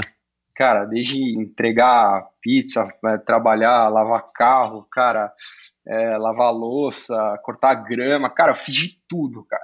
Assim, aquela, aquela experiência de moleque, né? Eu tinha 17 anos, cara, e eu queria ter a minha liberdade financeira, cara, num país novo. É, foi, foi assim, Achar o teu vivência- caminho, né, cara? Isso é, isso é importante nessa fase, né, cara? Pra É, você é. crescer, se desenvolver, adquirir Total, responsabilidade. total, é, é, e sair da casa dos pais, né, cara, e, e ter uma vivência assim. Então, cara, foi, foi uma época que eu aprendi demais, Michel. Foi, foi muito legal. E então foi um ano que eu fiquei lá é, direto. E, e aí acabei voltando pro Brasil, né? Porque deu esse um ano aí. é, bom, beleza, voltar tal. E, Não, e não, aí mas quando peraí, eu você voltei- ficou lá três anos, né? Acabou- é, não, você- então, mas você- nessa eu voltei. Depois de um ano eu voltei, teoricamente, para ir fazer a faculdade, né? Ah, ah, é legal, isso eu não sabia. Então conta aí. Ah, É, aí você é. voltou de novo. Então, eu passei um ano Ah. lá. E, e antes de voltar para o Brasil, eu estava trabalhando num restaurante, que eu sempre gostei de cozinhar e tal. E comecei de baixo lá, e, mas sempre acompanhando o, o chefe de cozinha. Eu já estava meio que trabalhando junto na sessão com ele. O dono do restaurante gostava de mim pra caramba. Já estava uns quatro meses trabalhando lá no restaurante. Tava indo bem, tava, e não estava mais estudando. Tava só trabalhando, surfando, curtindo com os amigos. Estava numa vida Delícia, muito boa, assim. ganhando, É, né? Ganhando o suficiente pra sobreviver, quer dizer, né? Você não era. Exato, ainda E, e que tipo de restaurante que era? Restaurante, Restaurante italiano, assim? restaurante italiano Ah, lá. Era um restaurante top, bacana, é, é. Aham. Então eu tava bem lá e só que assim, eu tinha passagem de um ano, né? E eu já tinha estendido ela, na verdade acho que eu tinha comprado para oito meses, joguei ela para um ano, ficava aberto por um ano é. e nem queria voltar. Mas, putz, deu um ano, vou ter que voltar, vamos ver o que, que, que, que eu vou fazer. É, é, ainda sem. Sabe quando as coisas estão acontecendo lá e eu não queria, ainda não tava com a cabeça para voltar. E voltei. Aí beleza, meu pai falou: bom, beleza, voltou, agora é a hora, né? Vamos, vamos fazer uma faculdade, já pensou o que, que você vai fazer e tal. e, cara, eu lembro que que na época, lá na, nesse último ano de Austrália, é, eu tava, tava meio que namorando uma menina do sul e ela ainda tava lá É, do sul da voltei- Austrália ou do sul do Brasil? Não, não, do sul do Brasil. Ah, tá, mas E- ela morava lá. Morava lá. E eu voltei, ela brasileira, ainda tá. ficou um, um mês, e- é, um mês e meio, dois meses lá. E, cara, eu voltei pro Brasil, aquela, aquela coisa, moleque, as prim- primeira namoradinha que você tem, você, pô, apaixonado assim, né, cara? E meio com a cabeça lá, cara, e eu aqui no Brasil, cara, o que eu vou fazer e tal? Aí eu falei pro meu pai, falei, pai, acho que eu vou fazer uma faculdade lá no sul. É, eu tinha uma tia, tenho uma tia que mora em, em Florianópolis, tinha uns amigos da Austrália que tinham voltado que morava lá, ficava mais próximo dela também quando, quando ela voltasse. E minha tia tinha um, tinha um bar lá, eu falei, ah, eu me viro lá, eu trabalho uns dias de barman lá, trabalhei de barman no, no bar da minha tia lá em, lá em Florianópolis, e vou fazer uma faculdade lá, pai. Na época eu tinha ganhado um carro do meu avô, quando eu voltei, e, e aí foi isso, eu morei lá, morei num, cara, morei num, num lugar assim, uma casinha super pequena, chamava Andramar ali, é como se fosse um... Ah, tinha uma divisória, para não dizer que é um, é, como se diz? Um... Enfim, Kitnet. era um, é, tipo uma kitnet, assim, né? Morei seis meses lá e, e tentando meio que fazer uma vida parecida com a que eu tinha na Austrália, né? Só que É, muita acabei- gente vai pra Floripa em busca dessa vida, não Exato. necessariamente igual a uma vida É. na Austrália, mas uma vida mais paz e amor, menos acelerada do que nessa metrópole São que a gente Paulo, tá aqui. cara, é porque foi, foi um choque Caótico. de realidade, Michel. Quando eu voltei pra é, casa isso que eu meus pais, eu- imaginei, é. Cara, eu falei, que isso, cara, tá, tá errado, tá, tá muito diferente da minha realidade, cara. Vamos tentar adaptar num lugar que, né, que, que eu me sinta melhor, tal. Só que aí eu fui pra lá e fiquei enrolando também para achar um curso, não, não sabia o que eu queria fazer, não sabia o que eu queria estudar, tal. E aí, aí falei pro meu pai, falei, pai, eu ainda tô com a cabeça na Austrália. Enfim, com a com a, com a minha ex ali, eu, eu já tinha acabado também, tava solteiro. E, e aí eu falei, eu falei, pai, eu acho que eu vou voltar para Austrália, não tô afim de fazer faculdade ainda. Ele falou, bom, é o seguinte, você ganhou um carro do seu avô, não ganhou? Então você pega esse dinheiro, você vende, você vai para lá e beleza, te dou total apoio pra você ir e tal, mas é isso. Eu falei, beleza, foi a primeira coisa que eu fiz, vendi o carro, fui para lá. E Assim que tua eu mãe cheguei, concordou também? Concordou. Ah, eles, Aham. meus pais sempre me apoiaram em tudo, Michel. Sempre assim, foi, puta, eu amo muito minha família, assim, sempre foram é, muito parceiros em todas as minhas decisões e me dou super bem com, com todos. E então foi a primeira coisa que eu fiz. Eu vendi o carro, falei, vou lá para Austrália. E aí, cara, quando eu cheguei lá, Michel, a primeira coisa que eu fui fazer foi passar no, no restaurante para garantir o meu, o meu trabalho, que eu tava bem lá tal. Óbvio, é. Cara, você não foi, foi uma frustração. Eu cheguei lá, o restaurante tinha sido tinha fechado, o cara saiu devendo um monte de gente, tinham quebrado a perna Ai. do cara. Eu falei, meu Nossa, Deus do meu. céu, e agora? Vou ter que começar tudo de novo. É. Procurar aqueles. Só que aí é aquela coisa, cara, eu já tinha muito amigo lá, é, e, e tinha um amigo meu que ele tava trabalhando num restaurante e ele tava como chefe, tava super bem, ele sabia que eu adorava cozinhar, ele falou, meu, um chefe acabou de ser mandado embora aqui, e eu já falei com o dono de você, que você já trabalhava num restaurante, ele quer que você venha aqui, e ele quer te treinar para ver como é que você se sai, e, cara, é um emprego garantido para pô, eu na época, assim, meu, era, era o que eu precisava. Eu precisava me manter Óbvio, lá, porque eu claro. tinha a primeira economia de um, de um- de um- carrinho que eu tinha ganho, ah, enfim. E só que eu não dependia mais dos meus pais, cara. Eu, eu tinha que pagar minhas contas e, cara, eu gostava de fazer isso. é, e foi a oportunidade. Aí eu fui lá pro restaurante e, e, cara, o, o, o- o dono, o italiano, gente boa pra caramba, cara, ele me ensinou tudo que eu tinha que fazer na, na sessão. Eu peguei super rápido ali. E, e, e eu lembro tipo que no. pratos elaborados mesmo, assim? Ou era uma outra coisa mais, uma cozinha mais, sei lá, como é que chama? Uma cozinha normal? Então, é- é- era um restaurante italiano e eu comecei na, na sessão que eu não gostava, na realidade. Só que era para cobrir a vaga do cara que tinha ido embora, que era a cold lara, que a gente chama, que é a sessão de pratos frios. Então eu fazia todas as sobremesas, tinham diversas tá. sobremesas ali, e, e as entradas. É, Carpaccios e, sei lá, caponatas. É, é, tudo. Tinha, era, era, era um restaurante para 320 pessoas, restaurante grande. Caramba, Era- cara. Meu Deus, meu. É, é. Então, Caraca, cara, que legal, é. meu. Porra, era suado o negócio, né, meu? Nossa senhora, cara, foi uma época assim que eu vou te falar, nunca imaginei que eu ia. Eu olho pra trás, cara, eu vejo o que eu passei, eu falo, meu Deus, cara. Teve hora. Como é que você conseguiu o visto lá pra trabalhar? Então, Então, aí, então, o que aconteceu? Aí quando eu caí. Porque até no- então, no primeiro ano, tinha sido subemprego, né? Você estava subempregado lá. É, é, tava legal no último restaurante a gente voltar pro Brasil. E aí, quando eu voltei lá pra Austrália, eu peguei um, um- um curso de inglês só pra, pra, porque, pra, pra ter o visto, né? Pra É, para chegar lá. justificar. É. Exato. E, enfim, e aí caí nesse restaurante, deu dois meses que eu tava trabalhando lá, o dono ele chegou e falou, ó, eu gostei, você você pegou tudo, toda a sessão, você tá trabalhando super bem, eu quero te oferecer um, um sponsor visa, que é um, que é um visto de trabalho, né? Ah, pô, É, cara, que e legal é, isso, hein, Mel? Exato, e na Austrália, assim, é um país novo, né, a Austrália, então todas as, a- as profissões que, que, que, que o país tem a carência, eles oferecem para os estrangeiros esse Essa tipo de vida, essa oportunidade que depois você aplica para residência, você vira cidadão. E, cara, eu falei, é tudo que eu quero. Falei, pô, maravilha, vou, vou.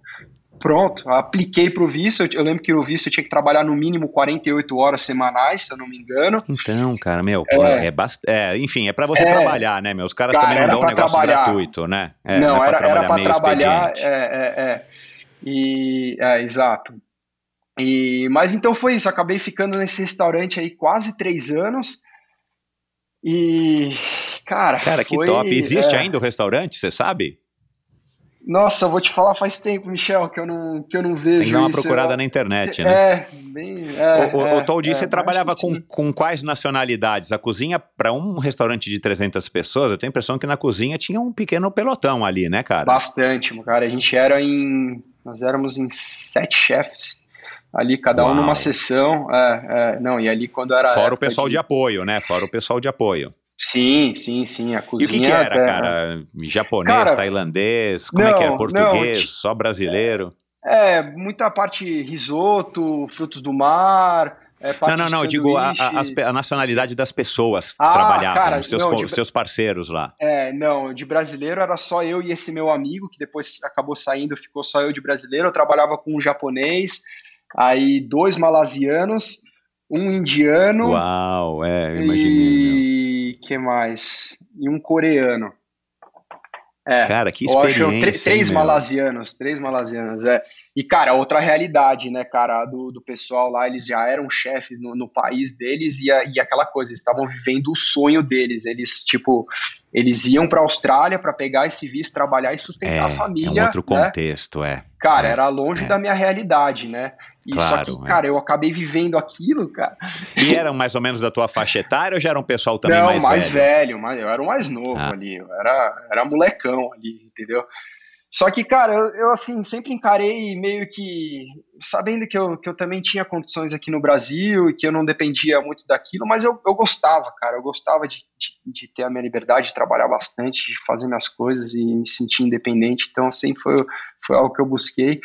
E, mas foi isso, cara, foi, foi bem intenso aí, foram depois três anos trabalhando lá, tirando minhas férias pagas indo pra Indonésia, surfando e enfim, aí chegou uma hora que, cara, eu já tava ficando meio chucro lá de tanto trabalhar no, no restaurante, aí que eu senti a necessidade de falar, cara, agora eu preciso fazer uma faculdade, cara, eu preciso estudar.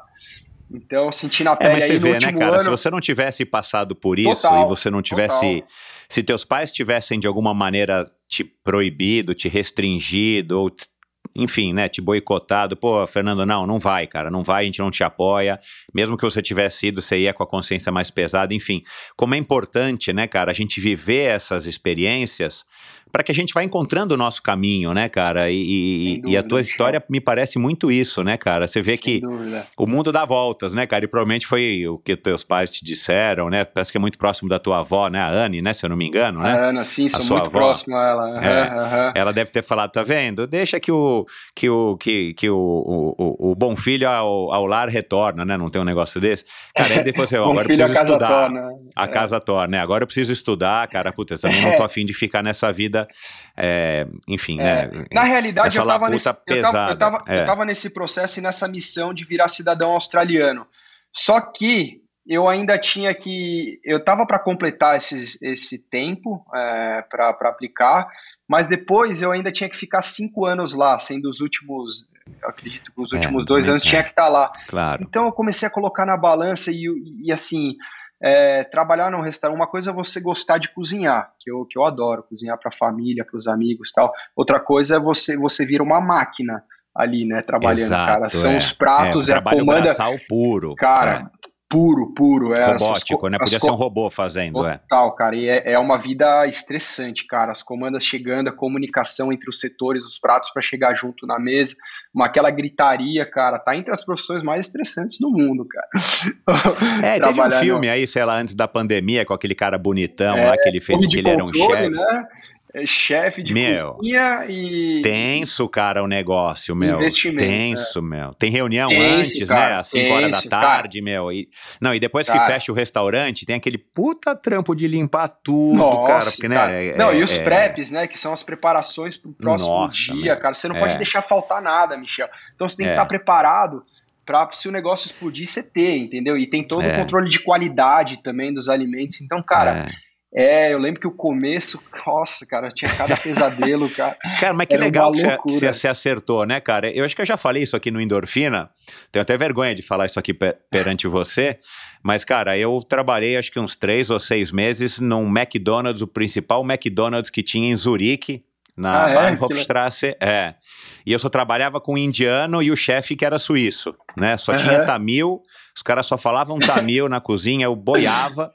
E o meu chefe era suíço, cara. Aí um belo dia os caras, meu, queimaram a sola do meu sapato quando eu cheguei pra vestir o sapato pra, pra trabalhar. O sapato tava com a sola toda derretida. Eu falei, meu, os caras acho que não estão gostando, eu tô tirando emprego de um dos indianos aqui. E acabei pulando fora. Mas eu lembro que, eu não lembro quanto que eu ganhava, mas eu lembro que eu ganhava bem, É assim, hora- pra, por pra hora, me né? manter. É, é, Num é. McDonald's, né, cara? Que não tem nada desse glamour aí do seu.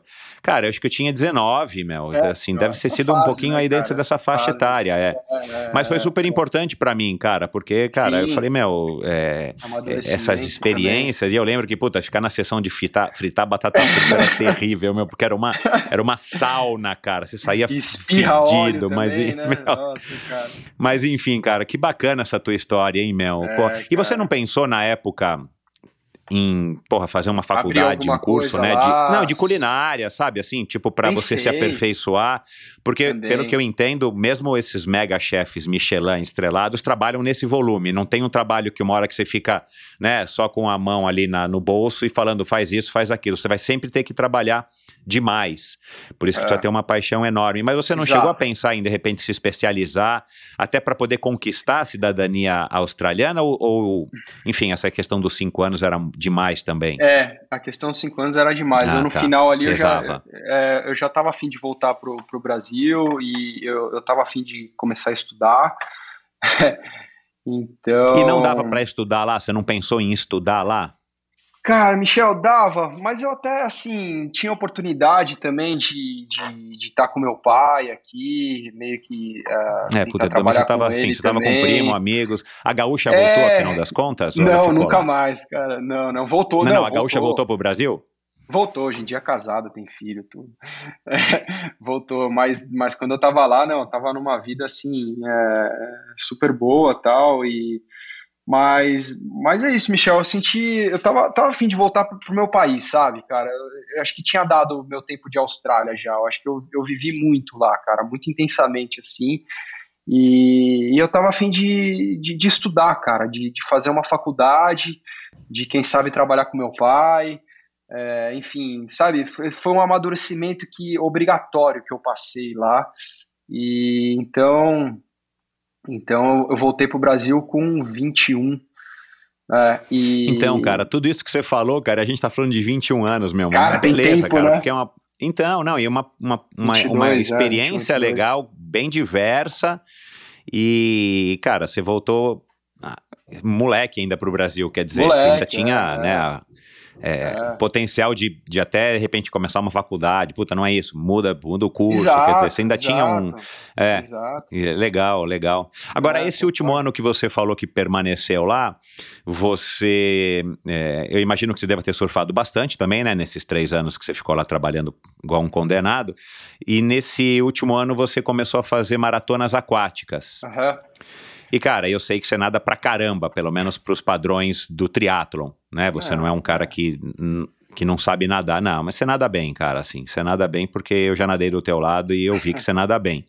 É, você começou a nadar para assim, aleatoriamente por conta dos teus amigos lá e, e, a participar dessas maratonas aquáticas, é, sem nenhum tipo de estrutura de treino nem nada? Você só nadava de vez em quando numa piscina pública ou no mar? Ou você de fato começou também a fazer um pouquinho de natação lá num, numa piscina master lá, sei lá, em Bondi Não, então, eu tinha um amigo do meu primo que chama Cadu, chama Cadu, e o cara, ele, cara, eu admirava muito ele, que ele, ele era um cara que fazia umas travessias, assim, ele cruzava umas 5, 6 praias sozinho, e assim, Austrália tem, tem incidente de tubarão Exato, tal, é, e, óbvio. e eu achava, cara, mó loucura, eu admirava muito o que ele, que ele fazia, ele, assim, pegava as praias, ia sozinho, chegava numa ponta a outra, e eu, e eu achava isso um desafio legal, comecei a, a, falar com ele, falei, meu, eu quero um dia com você, eu me viro na natação, como eu já, já tenho a base do surf,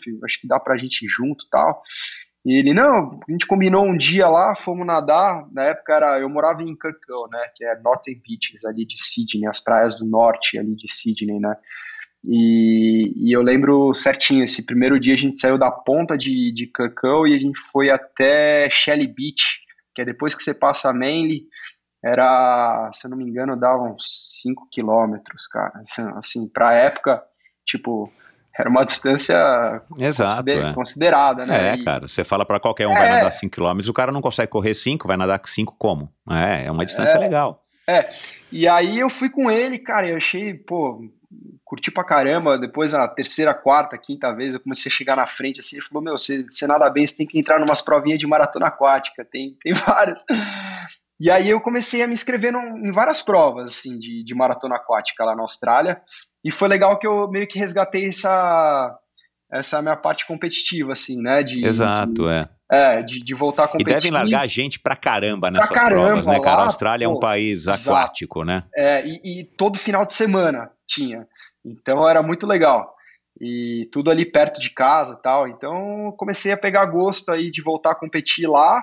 Isso foi em 2008. É, E aí, e foi isso, cara. E eu lembro que nesse último ano, é, o meu tio tava fazendo triatlon, ganhando as provas do Troféu Brasil, o pai da Marcela.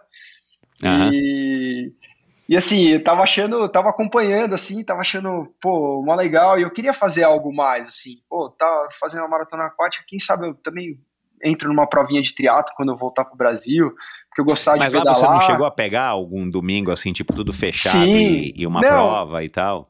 De triatlon, não. De triatlon, Não. não. não. mas assim, eu cheguei a fazer uns treinos de, de bike, uns treinos de corrida, é, mas assim, só para me testar, ver, se- ver se eu não era tão ruim assim, sabe? E, então, assim, é, eu tava meio empolgado para quando eu voltasse pro Brasil, entrasse numa. entrar no triatlon, co- competir, né? Fazer uma, fazer uma prova. E. Uhum. Então voltei pro É, Brasil você em já 2000. tinha andado, da- andava de bike pra lá e pra cá, já tava Exato. nadando no mar, É, também só, é uma só a questão, corrida né, que, que era meio, ajuda. é, era meio novidade, assim, a corrida, né? Tava, assim, corria, sei lá, duas vezes a semana, no máximo. E... Então foi isso, aí voltando... Voltando para cá em, em 2009, eu- minha prima ainda ela fazia aquelas provas de, de, de aventura, né? É, E, e um dia ela me chamou para fazer um pedal. É, eu fui com ela e ela falou: Meu, você tem que começar no triatlon, compra uma bike. Pô, o mais difícil você já faz, que é a natação, né? E, cara, não deu outra. 2009 eu comprei minha, minha primeira bike. Eu lembro que eu, que eu queria. Eu, eu vi uma. Era uma Scott Plasma usada, de, só que de carbono. Aquilo, cara, era fantástica a bike ali já era uma bike de triatlon. já era uma bike de triatlon.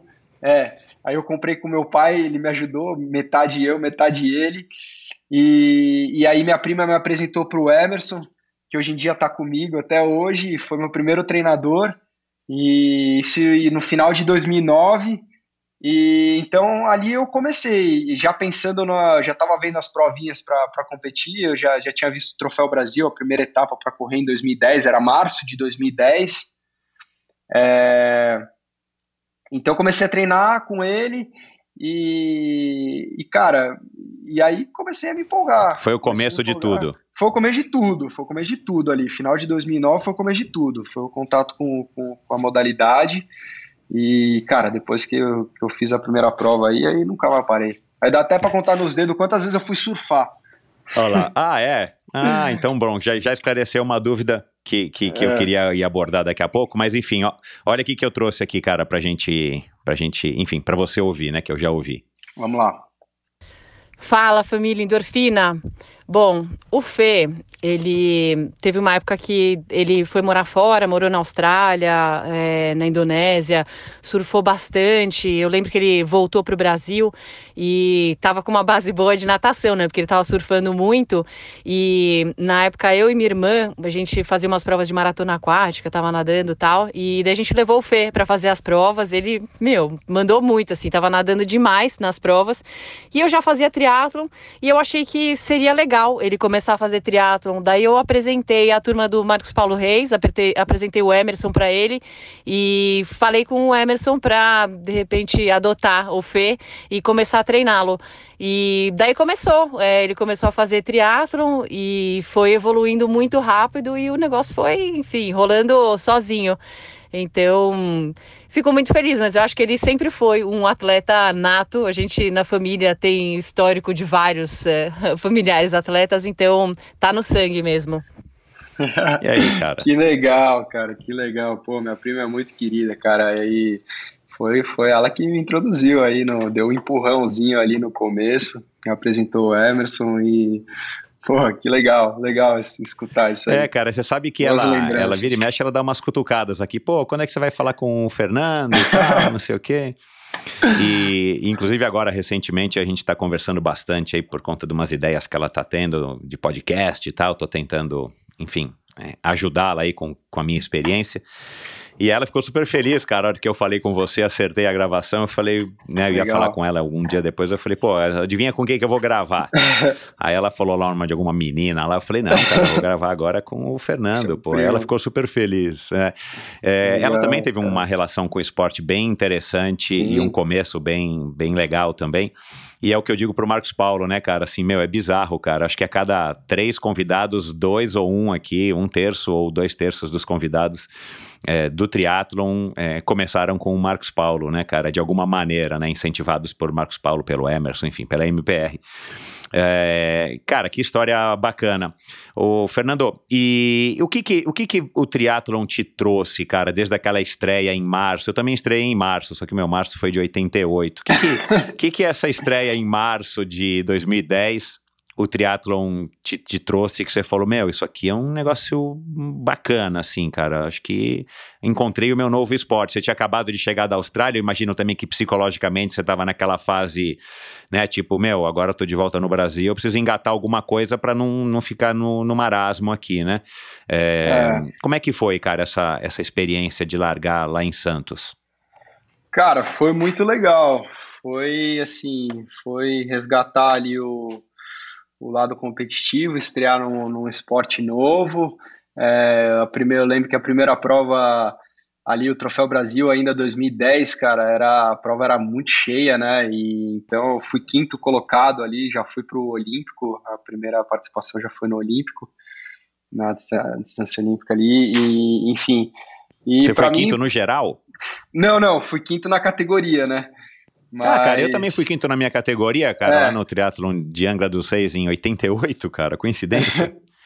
dá um ânimo, né? Assim, dá um você ânimo. não tem nem noção, eu lembro, mas dá um certinho, ânimo. Eu fiz 2 horas e 16.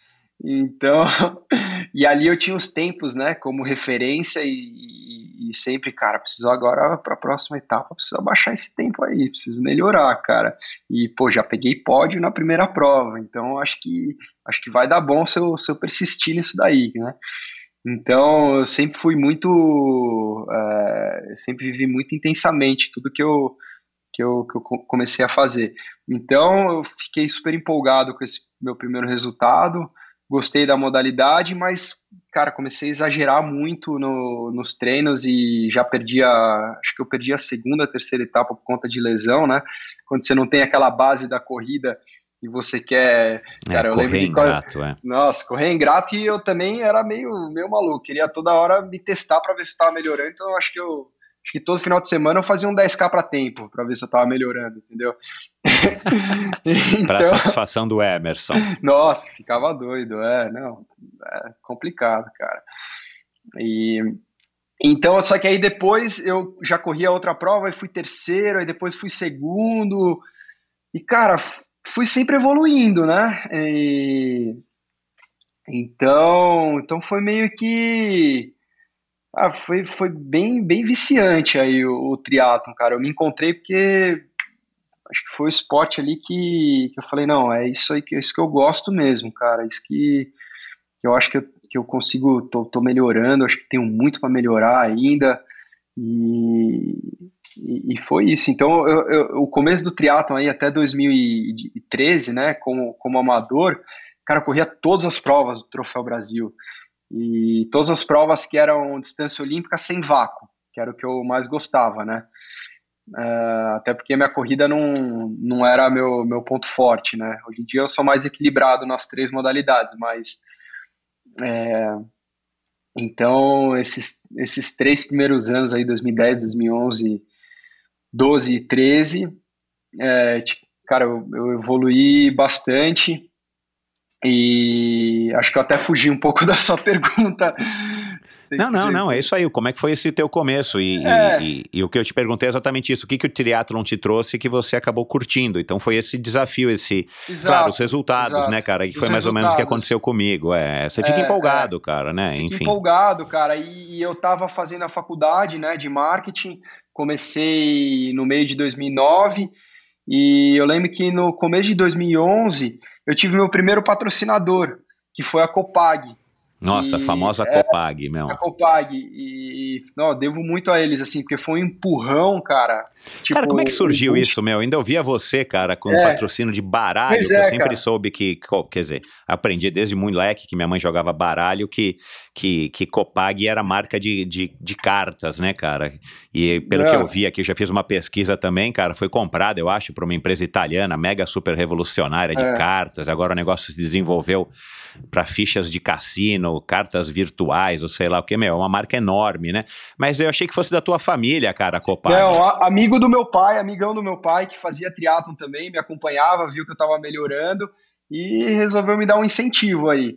Então foi um empurrão, porque na época eu até ia começar a procurar estágio e tal, e aí com, com esse primeiro patrocínio é, pude me dedicar só aos estudos e, e ao triatlo e era o que eu queria. Então foi Assim, foi. Cara, aí, curioso, as, né? é, é, as coisas foram acontecendo, né? Então, foi uma motivação enorme, cara, esse incentivo. Aí, em 2012, eu já, já, já tava com outro patrocínio, que era da Mão Propaganda também. É, eu lembro. Enfim, é, é. E, cara, e aí foi isso. 2012, 2013, eu fui campeão geral do, do Troféu Brasil uh, na distância olímpica e campeão brasileiro também, em geral, amador olímpico. E foi bem natural, assim, essa. Uh, depois ir para o profissional. Bom, essa né? evolução. Foi essa evolução. Mas aí você esperou é. se formar.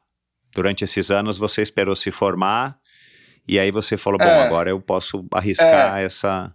É, é, é, é, A minha primeira participação no profissional foi final de 2013. E então. Mas foi porque você já foi obrigado lá pelas regras do Troféu Brasil a mudar de categoria? Ou foi porque você de fato optou em, em largar no profissional? Não, eu assim, eu, eu tava. É, eu tava fazendo os tempos ali parecido com, com das, das últimas colocações do profissional. Só que eu tava ganhando, eu tava ganhando no amador. De algumas né? pessoas, é. É, é. Eu falei, cara, eu preciso me puxar um pouco mais, vamos, vamos arriscar, né? Vamos, fazer essa transição ali. E aí eu não sei, eu, não, eu lembro que eu estava fora da disputa de 2013, eu acho que não sei se eu perdi alguma etapa, não lembro o que aconteceu, que eu acabei correndo a última etapa de 2013 no profissional. E de fato 2014 foi, foi, foi minha estreia assim definitiva como profissional e lembro que foi um primeiro ano assim, putz, muito difícil, né? Só tomando na cabeça. e mas mesmo assim continuando evoluindo, né? E só que, é que é isso com... que te mantinha, enfim, né? É, acreditando é, que você estava no caminho certo. É, já tinha me formado, né? E comecei e falei, meu, agora eu vou entrar como profissional. Eu vejo que eu tenho muito para evoluir, tô melhorando, vou buscar algo novo aqui, vou me dedicar 100%, vamos ver onde é que vai dar. E tô indo bem, tô, tô conseguindo pagar minhas contas, tá, tá, as coisas estão indo, vamos lá, cara. Então, 2014 foi um ano difícil, que essa transição é bem difícil, né, na, na, na verdade. E 2015 já comecei a ter uns resultados melhores. Eu lembro que, cara, inclusive foi foi o ano assim que eu vi que que é, não, deixa eu lembrar aqui. Peraí, que tem tanta data, né, cara? A gente se perde um pouco. Mas 2014, no final de 2014, eu falei, eu preciso fazer alguma coisa para evoluir e estar tá competitivo no, no profissional. Porque se eu ficar andando é, aqui, uhum. assim, é, vai, vai ser difícil, vou ter que procurar outra coisa tal. E, cara, aí eu tomei a decisão de janeiro de 2015, eu lembro certinho, cara, eu, eu passei o, o, ano novo no avião, eu resolvi ir para San, San, Diego, não, é Paul, na Califórnia, perto de San Diego. Eu entrei uhum. em contato com um treinador que na época ele treinava parte da seleção americana de triatlo, então tinha John Malloy, Greg Billington, Eric Langstrom, Taylor Reed, tinha uma galera muito forte que treinava com ele, eu entrei em contato falando, ó, oh, cara, meu primeiro ano de como profissional, é, pô, queria muito ter essa experiência de conseguir é, treinar com, queria posso treinar, quero treinar com é, você. Tem, uma, tem, um, tem um ambiente de treino que seja favorável, que te puxe, né? Que é, te, que te eu, faça eu querer melhorar. Mudar, cara, eu precisava mudar, me puxar, treinar com quem é melhor do que eu. E foi uma decisão, assim, muito sábia. Eu tive, aí que foi o meu gap de evolução. Quando eu fui para lá, e foi dia 1 de janeiro, do dia 31 ao 1 de janeiro, eu tava no avião indo para lá. E, e morei dois meses e meio lá, treinando com essa equipe e, cara, lá, sim, foi um choque de realidade, um aprendizado enorme que eu passei. Ali eu comecei a ver como é que era a vida de um atleta profissional. Exato, é, super eu, legal. Cara, o, o, dia a dia da galera, como é que, cara, treinar três períodos por dia, é, cara, o descanso de, depois do almoço, cara, depois, cara, era uma rotina assim que ali eu vi que com, como é que era ser, ser profissional, né? Então assim, eu aprendi muito, Michel, nessa nesses dois meses e meio que eu, que eu morei lá. E então 2015 foram foi um ano assim de destaque para mim, que eu, que eu, que eu tive bons resultados, cara. Eu fui depois eu fui vice no, numa Você falou que foi para lá em 2014. Não, então, eu fui janeiro de 2015. Ah, 2014 né? para 2015, é, claro. É, é, eu passei é, o ano é. novo no avião, que era. É, porque era mais barato, né? exato, exato. É. Eu fui para lá, exato, 2015. E. Então foi isso aí. Depois que eu voltei, cara, eu já estava em outro. Apesar de ter sido um, um período curto, dois meses e meio, eu ainda continuei treinando com, com esse português, Paulo Souza, por mais, um, mais algum tempo. E, cara, melhorei bastante, aprendi muito lá e comecei a ter os resultados mais o que eu realmente buscava, né? Porque 2014 foi esse ano de, claro, de transição, é. de mais difícil, de, de, adaptação, é, e 2015 comecei a ter bons resultados. Então eu lembro que, cara, eu acho que até a etapa que mais marcou foi, foi uma etapa do Troféu Brasil, que, que tava todo o time do SESI, e era aquele ano que o Marquinhos não perdia nenhuma prova, você lembra lá, 2015 lembro, e tal? Lembro. Ele ganhou a prova, eu fui segundo. E, cara, aquilo lá para mim me mostrou que, cara, o caminho tá certo. Eu acho que é por aí mesmo. E aí, de, dezembro do.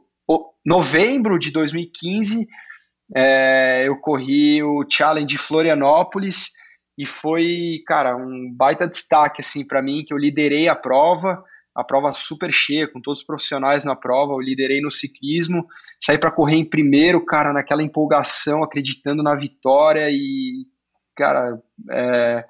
aí o Marquinhos me, me passou, ele ganhou a prova, eu acabei uhum. sendo o terceiro colocado, perdendo para Santiago ali no tapete, no Uau. finalzinho da corrida, mas assim, foi, cara, foi um ano assim, muito marcante para mim, Michel, 2015, sabe, que eu tive uns resultados muito é, bem expressivos assim. Fui, fui ano que eu fui revelação lá, lembro que a Mundo Tri tinha, tinha os atletas, né? Todo ano tinha um ano. Ah, eu vi um post, eu vi É. um post que você fez disso, eu vi. Legal. Eu fui, eu fui atleta revelação aí desse ano 2015.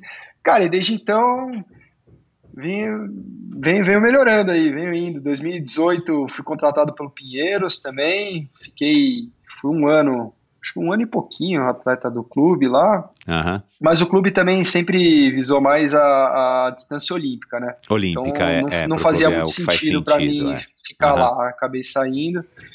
E, cara, é Tá isso. sendo acho que uma viagem incrível, né? Exato, tá, tá indo. é. E agora com a PTO, né? Eu acho que eu tô mais empolgado ainda em subir no ranking. É, então, comecei o ano aí em 184, tô em 110 agora. E. Porra, bastante. É, é então estamos evoluindo aí. É, eu quero falar da PTO aqui antes da gente encerrar. Agora, cara, é uma viagem bacana, né, cara, essa, essa tua trajetória. E, eu vi aí bastante paralelo, cara, curiosamente, né, eu não sabia que a tua história era essa, é, com a minha, com, a- com o meu ingresso no triatlon e com a minha evolução também. De repente eu tava tendo, na nossa época não tinha essa história de profissional de amador divididos, né, mas de repente você tem resultados que você já tá competindo para brigar no pódio, né, e, Exato. e de repente você tem um apoio, que foi o que aconteceu comigo, e daqui a pouco esse apoio vira patrocínio e você Exato. virou um profissional, né? É. É, mas que bacana, cara, legal demais. E, e cara, é, você, você frisou aqui algumas vezes essa questão de que de vez em quando você precisa dar uma chacoalhada, uma mudança para você sair desse, dessa zona de conforto para poder buscar uma melhor, né, um melhor desempenho, para buscar evoluir.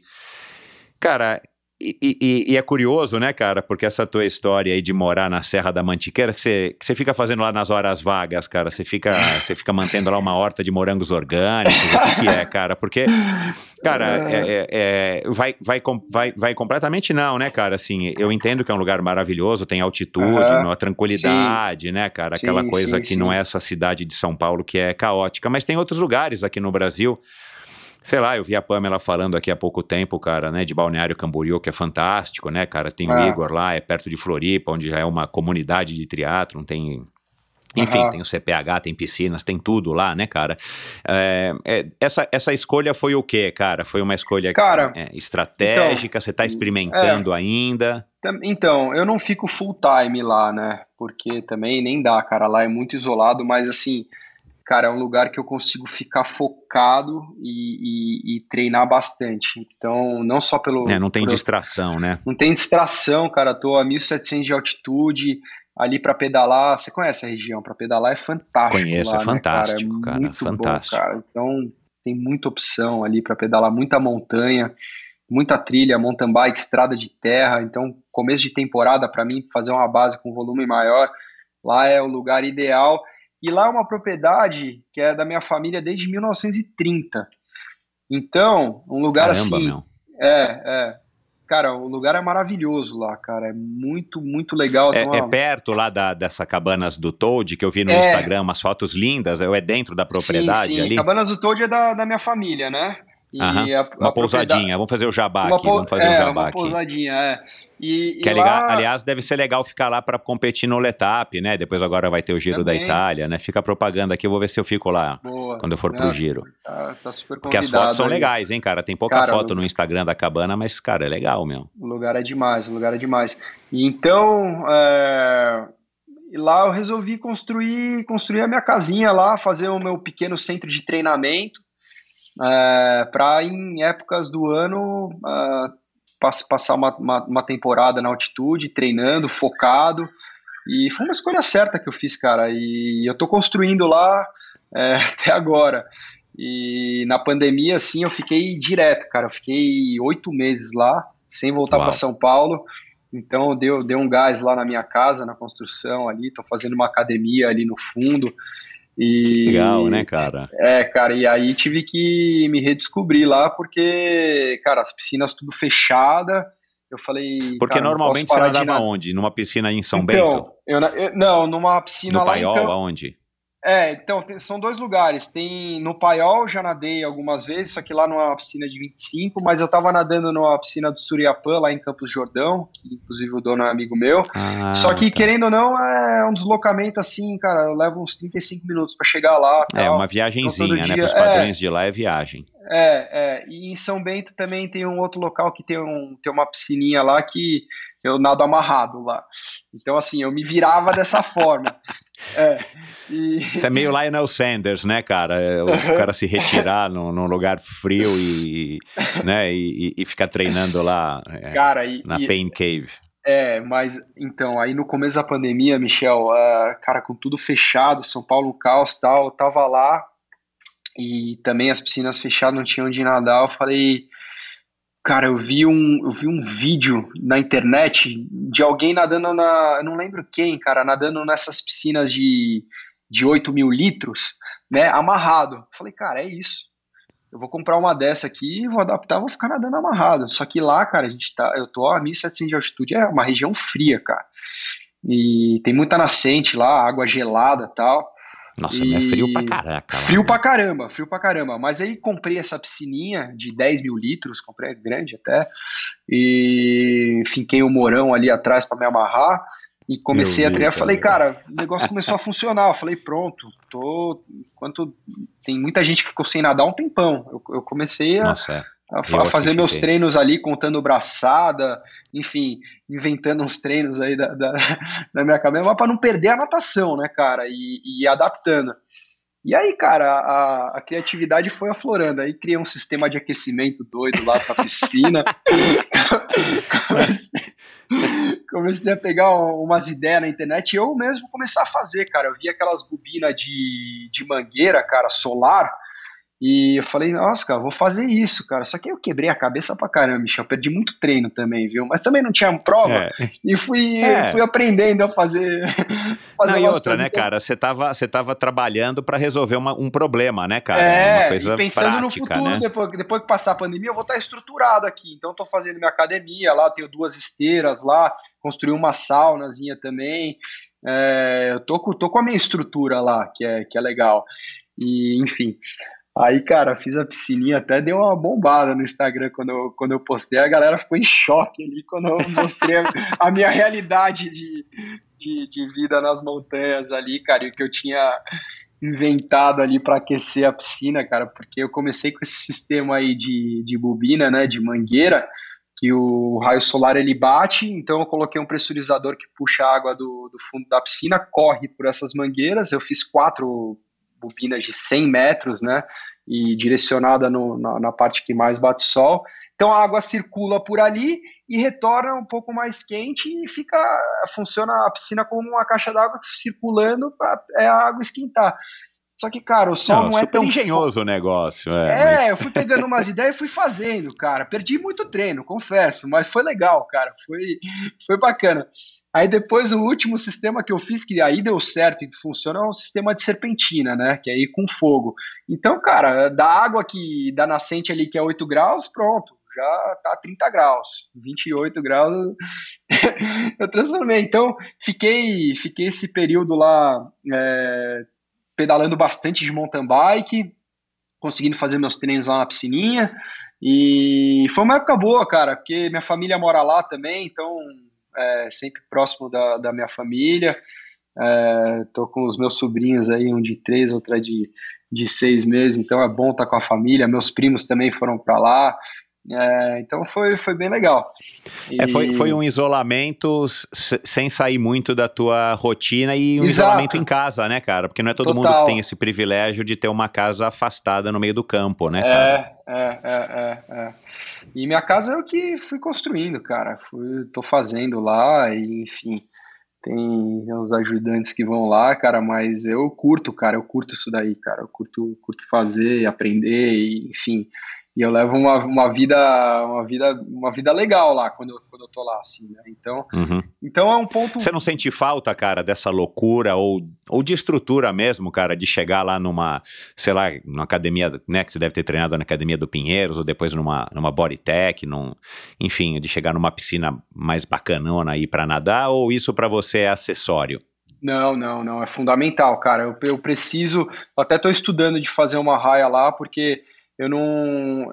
É que agora, cara, vão ter duas piscinas que vão ficar prontas lá em São Bento. E São Bento é a cidade mais próxima que, que tá da minha casa. São 12 Sim. quilômetros até lá. Uhum, né? Eu tô no topo uhum. da montanha, São Bento tá a 900 metros de altitude, mas lá tão, tão, tem duas piscinas de 25 que estão quase prontas. Então, eu tô meio que esperando ficar pronto, por, pra, porque também eu fiquei na pandemia nadando amarrado e fui correr a primeira prova, é, o Challenge Miami. Cara, saí assim, numa colocação que eu jamais sairia. Então eu senti na pele e falei, meu, é, não é. dá, competir em alto é nível. É quebra-galho, é quebra-galho. Cara, é quebra-galho total, cara. É tipo trabalhar os grupos musculares ali, mas, cara, você precisa pegar tempo, você precisa fazer tiro de 200, de 400, cara, ter referência, não dá, porque lá é, um, é total, o que você falou, é um quebra-galho. Então, é, então, as piscinas ficando prontas, eu vou conseguir assim planejar minha, minha temporada para passar alguns meses lá e aí vou estar tá com uma estrutura muito boa de treino e ficar bem focado é, e faz total sentido, sabe? Então foi a vivência lá foi mais nessa na, na pandemia mesmo, sem, sem competição e enfim. Tá certo. É, cara, é, Vamos falar aí um pouco aí dessa parte de, de triatlon profissional, de, de, de, do nosso triatlon, né, que é essa organização aí que, que vocês se juntaram aqui no Brasil para fazer aí uma representação, uma voz única aí para defender os interesses dos profissionais. E a PTO, né, cara, que acabou surgindo um pouquinho antes, né, talvez o nosso triatlon tenha, tenha sido motivado por isso. Cara, como é que tem sido aí viver do triatlon esses anos todos? É, a gente, claro, que imagina e sabe que não é uma coisa né, fácil, não é só não é só ladeira abaixo, né, cara? Tem muito vento contra, tem muita subida. Como é que tem sido aí? Como é que você está administrando, cara? E, e, cara, eu tava olhando no teu Instagram, né, que a gente falou no começo. Cara, você tá com patrocinadores aí depois da MoMA e da, da, da Copag, né, que acho que foram apoios.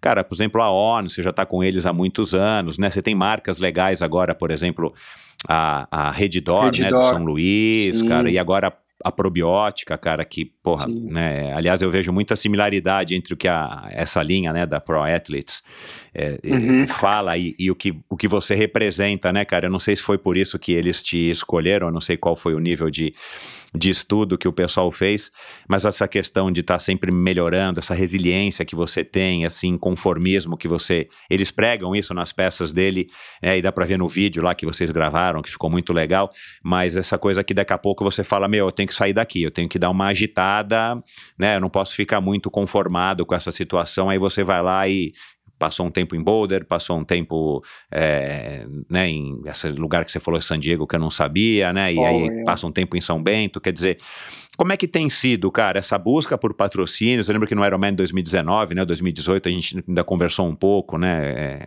sobre esse uhum. assunto lá atrás. É, tá sendo uma viagem é, é, bacana nesse aspecto, claro, o aspecto do triatlo a gente está vendo que você está curtindo demais, mas essa questão de ser profissional é uma batalha diária, é, um, é, é uma outra disciplina que Sim. você tem que aprender a se virar. Como é que está sendo isso?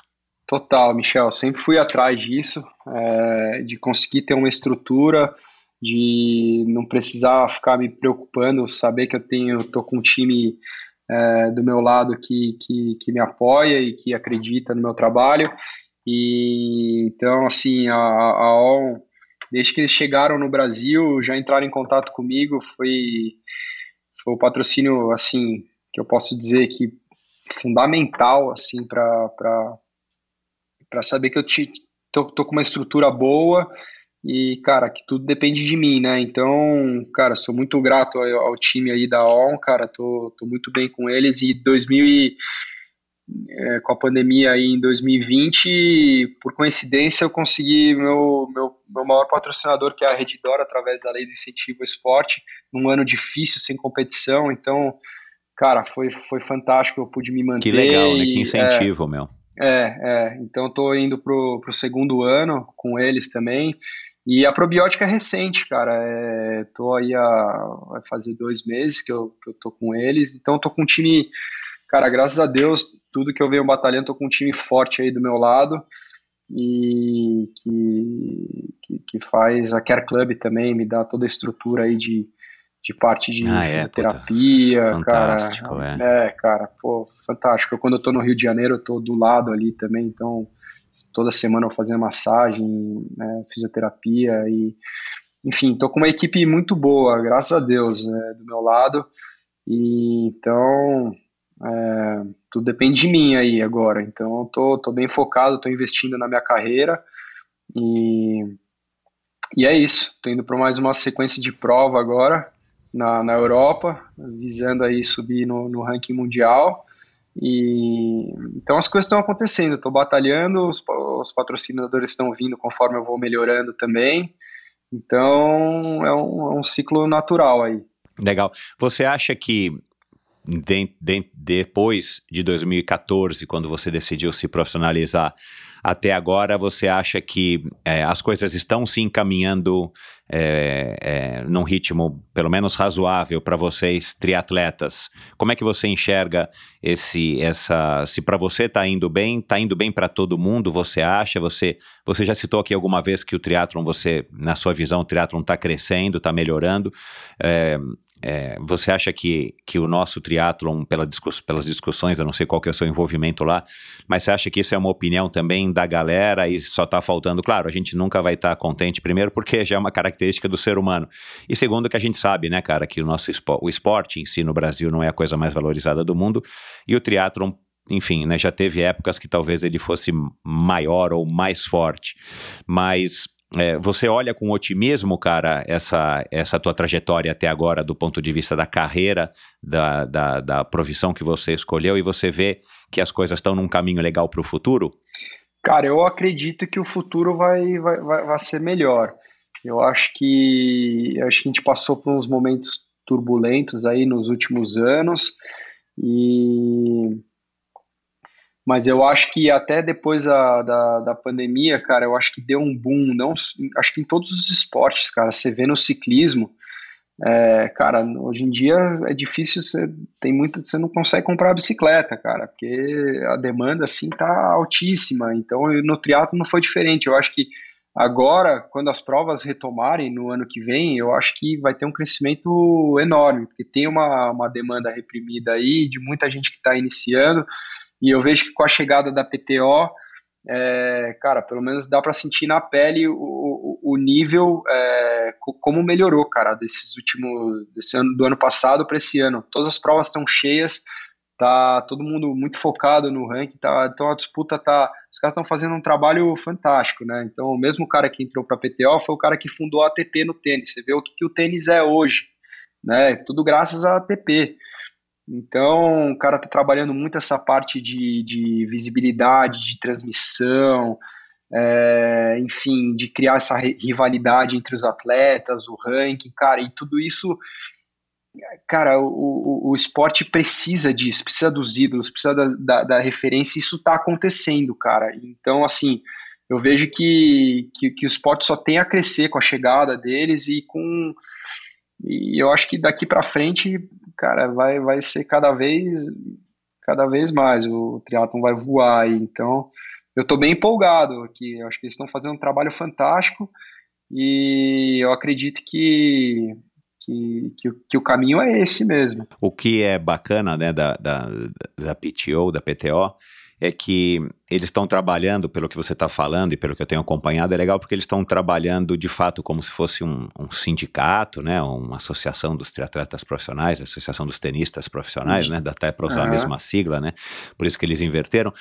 É, é, os fundamentos, né, cara, de é isso, começar a. a, a não estão começando do zero, né, porque o triatlon já tem uma cena, mas assim, de valorizar para de fato é, começar a criar isso para a percepção do público, que é o público que vai consumir, é, valorizar vocês através de ranking, através de, claro, de visibilidade, de explorar os, enfim, as características do ponto de vista do marketing, né, cara, que a gente uhum. sabe que os americanos fazem muito bem e que por algum motivo, de fato, isso não, nunca tinha sido feito não sei nem te dizer porquê, né? Eu acho que talvez porque o triatlon era uma outra, era um outro esporte e nesses últimos anos, depois que ele se tornou olímpico, né, houve meio que essa segregação, será, será que eu posso dizer assim.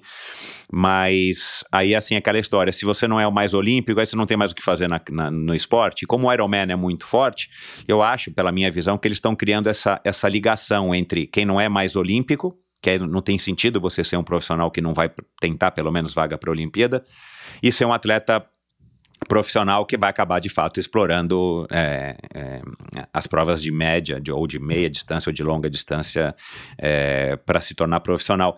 E, e, o que eu gostei de ouvir numa das entrevistas que eu ouvi com o, o CEO, não lembro agora o nome dele, é que o objetivo deles é de fato fazer uma coisa que seja lucrativa, eles não estão querendo fazer só filantropia, mas eles estão dispostos a investir aí por alguns anos, se eu não me engano, ele falou cerca de cinco anos, é quando eles esperam começar a obter resultados diante desse trabalho que eles têm feito. Então, é, e aí eu já ouvi alguns, algumas opiniões, não contrárias, mas um pouco céticas com relação a PTO, que, que disseram que já houve iniciativas similares, eu não sei quais, eu não sei pontuar, mas Sim. talvez com aqueles triatlons High-V ou sei lá, aquele TriStar, que davam premiações meu, é, é, enormes, mas não na mesma estrutura que está sendo feita a PTO agora. Mas, enfim, de qualquer... É, Life Fitness, é, mas, mas não é a estrutura que tem a PTO, pelo menos não, não. que eu entendo, né? Porque eu consigo perceber. Mas, é, e algumas pessoas falaram, cara, vamos ver se ela sobrevive os primeiros anos. E aí, claro que fica essa apreensão, né? Tomara que de fato eles estejam compro compromissados, pelo menos pelos próximos cinco anos, para dar tempo em qualquer investimento, né, cara? Para dar tempo da coisa meio que pegar de vocês, profissionais se adaptarem, do público se adaptar, das organizações de eventos se adaptarem, para que isso comece a ganhar o embalo necessário para que ela possa de fato caminhar enfim, e durar aí para muitas e muitas e muitas décadas para frente, valorizando a profissão do atleta. Você sente na tua, na, no, no teu dia a dia que tá mais fácil, por exemplo, sei lá, você dizer que você é triatleta, que você vive disso? Ou ainda tem muito desse obstáculo, tipo, sei lá, até mesmo dentro da família, dentro do hall de amigos, pô, Fernando, quando é que você vai começar a trabalhar? né, aquela pergunta que irrita pouco o sujeito. Ah, não, não, eu não, não, não me incomoda isso não, cara. Eu faço com muito orgulho aí que isso tá me trazendo resultado, tô indo bem. É, então, assim, também também me, me preocupo assim com não não que eu me preocupe mas você pensa né no, no futuro pô sei lá daqui 10 anos o que, que eu vou estar tá fazendo mas assim como, como eu vejo que o, o triatlon ele é diferente de outras modalidades que nem a natação você tem que estar tá, cara se não tiver com 20 e poucos anos você tem que estar tá estourando é. bom senão já era não cara o triatlon você pega Cara, o Frodeno com 40 anos tá no, tá no auge, né, cara? O Tindon com 40 anos bateu o recorde mundial. Então, você vê cara com 45 anos, Cameron Brown, os caras ganhando prova. Então, assim, é, você tem uma longevidade no esporte, né? E, cara, e outras coisas em paralelo eu também gosto de fazer.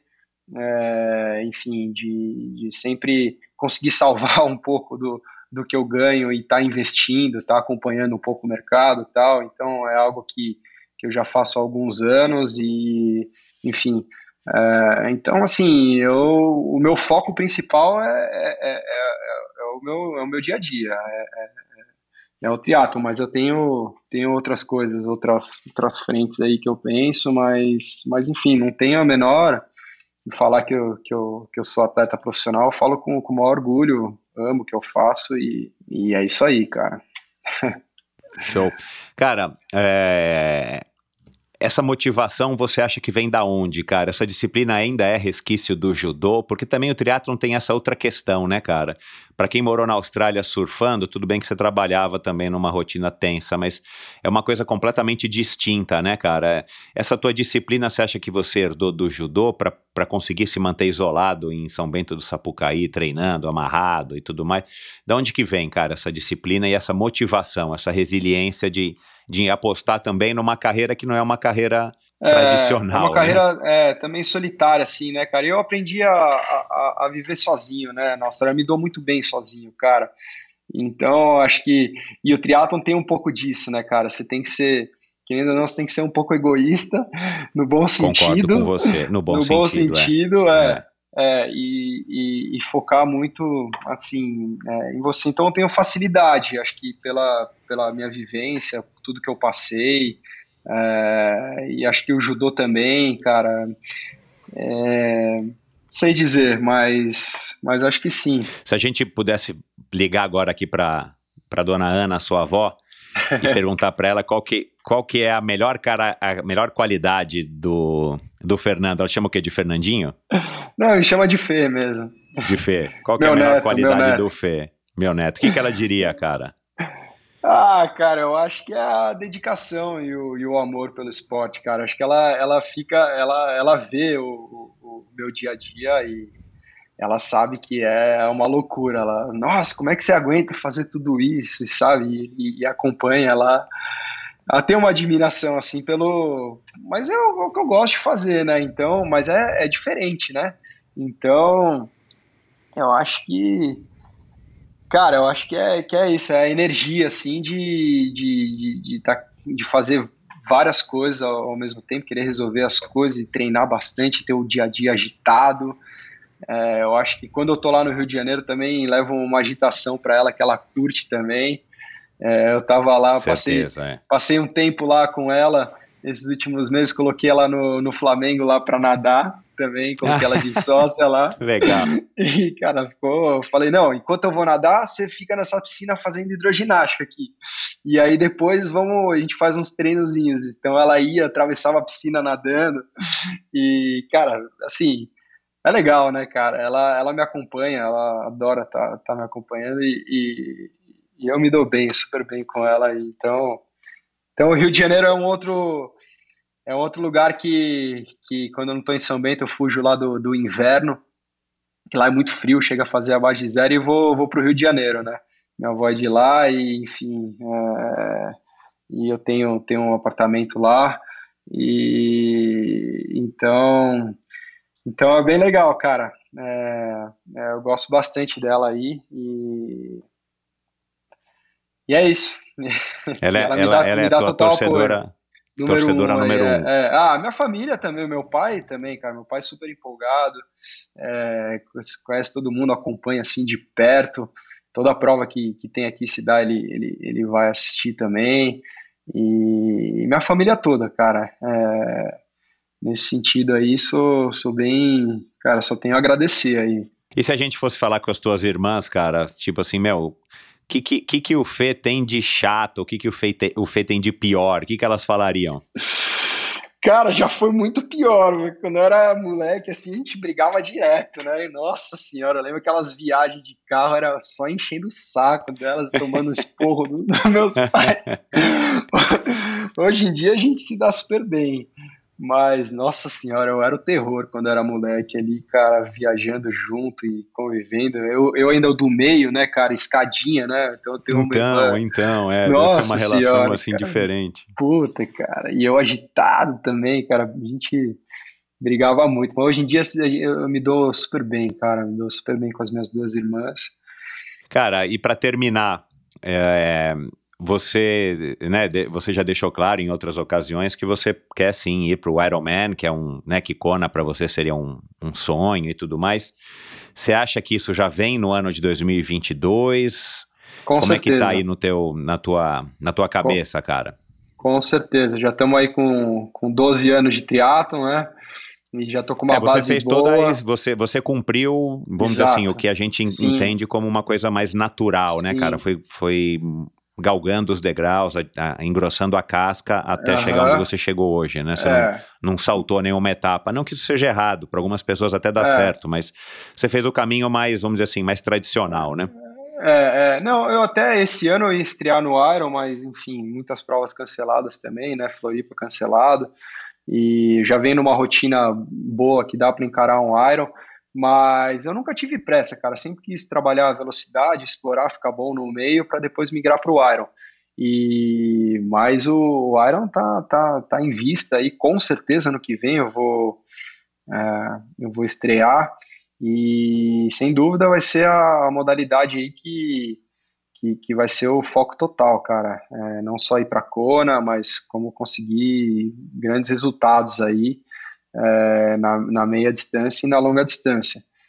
Então é isso que eu, que eu tenho em mas, mente. Mas não, mas não a primeira prova do ano do o Iron, que não é Iron Man de Kona, o Iron Man de Kona em St. George, né? Não esse. É, não, aí, aí você tem que classificar, né, pra, pra lá. Eu nunca nem, nem, nem corri nenhum lá, então assim, eu, eu ainda não planejei qual que eu vou correr no, no ano que vem. Eu tô focado nas próximas provas aí até o final do ano. É. Aham. E também quero fazer um, um bloco de treinamento bom aí para minha estreia no Iron, mas preciso decidir qual prova que eu vou correr. Ainda não sei qual, não sei te dizer qual, mas, mas pode ter certeza aí que ano que vem vem a estreia no Iron. Show de Isso bola, aí, né? cara. Legal. Cara, É. obrigado aí por essa conversa, meu. Obrigado Foi eu, Michel. espetacular.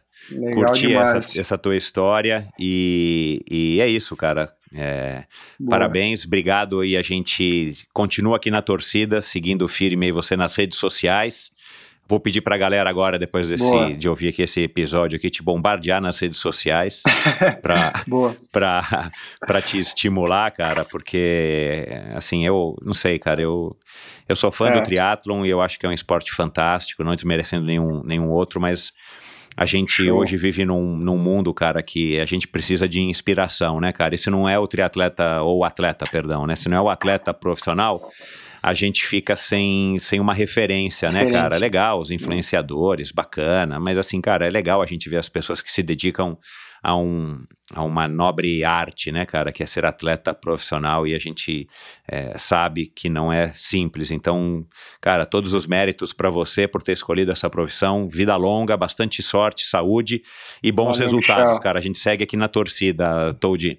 Pô, obrigado demais, cara. Um prazer aí participar do podcast com você. Sempre escuto e uma honra estar aqui, cara. E, relembrar um pouco do passado. Às vezes a gente fica vivendo dia a dia, e esquece do que a gente já passou, né? Então acho que Pois faz é. parte, cara. Dá até força aí para continuar na Legal. trajetória aí. Valeu, tamo junto.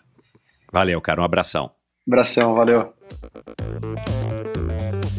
E é isso, pessoal. Espero que vocês tenham curtido esse episódio, essa conversa bacana com esse cara super na dele, super tranquilo e, e ao mesmo tempo um cara de um talento excepcional, um cara super dedicado. Essa história da piscina dele, eu convido vocês a irem lá no Instagram dele. Não é muito, não é muito difícil de achar, não. É um videozinho ele nadando e, e nessas piscinas, enfim, de, de, de plástico, né? Piscinas é, é, móveis e amarrado ali de fato num morão, num, num elástico aí, nas, com elástico nas pernas e, e depois a câmera vira e, e mostra o, o sistema de aquecimento ali, um fogo ardendo onde passa a água. E, cara, um- esse cara é um figura. Nada, nada muito. Já tentei, quer dizer, não tentei nadar com ele, né? Nadei na mesma piscina que ele, fiz o mesmo treino que ele, mas muito mais devagar. E um cara muito bacana, um cara que, que precisava passar aqui pelo endorfina. Eu estava em dívida, inclusive, com a própria Marcella. Aliás, Marcella já passou por aqui. A Marcella fez essa participação especial, a prima aí do, do Fernando.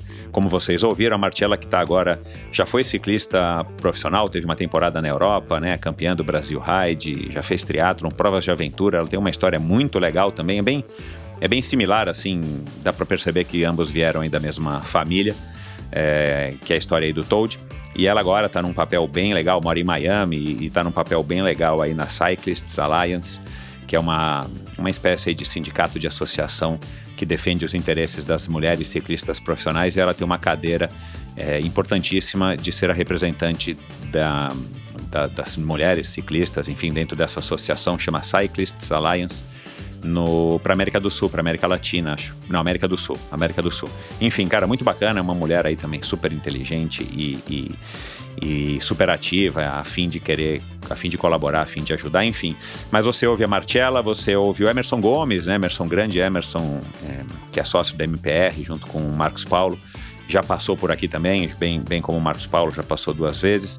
E se você quiser ouvir outros episódios com atletas, com triatletas profissionais, você ouve a Pamela, né, nessa, nessa série agora da Probiótica, a Pamela também, que é da mesma equipe aí do, do, Mar- do, Mar- do Fernando, perdão, ia falar da Martiela, do Fernando, é, da Probiótica Pro Athletes, você ouve o André Lopes, você ouve o Thiago Vinhal, você ouve o Vinícius Canhedo, e você ouve, se você quiser, é, e aliás eu recomendo, você ouve a história do Carlos Roberto Dolabella, o primeiro triatleta profissional do Brasil lá no finalzinho, no comecinho dos anos 80, no meio dos anos 80, ele já foi o primeiro triatleta profissional brasileiro, bem na, na primeira fase aí do triatlon brasileiro, na primeira geração. E se você quiser ouvir aí os mais os atletas mais jovens, mais recentes, como Miguel Hidalgo, o, as, a, a Bia Neres já passou por aqui também, que também é campeã hoje, atual campeã brasileira de, de longa distância. Esqueci da Bia, claro, até falamos da Bia aqui. Enfim, não me leve a mal não, Bia, e é muito nome. Mas você ouve também a Vitória Lopes, você ouve o Miguel Hidalgo e em breve vocês vão ter aí uma surpresa já no já, já no episódio da semana que vem, tá certo? Um episódio bacana, vou contar aqui só para vocês com a Luísa, Luísa Batista uma, uma, enfim, uma outra personagem fantástica que teve agora nos Jogos de, de Tóquio. E é isso.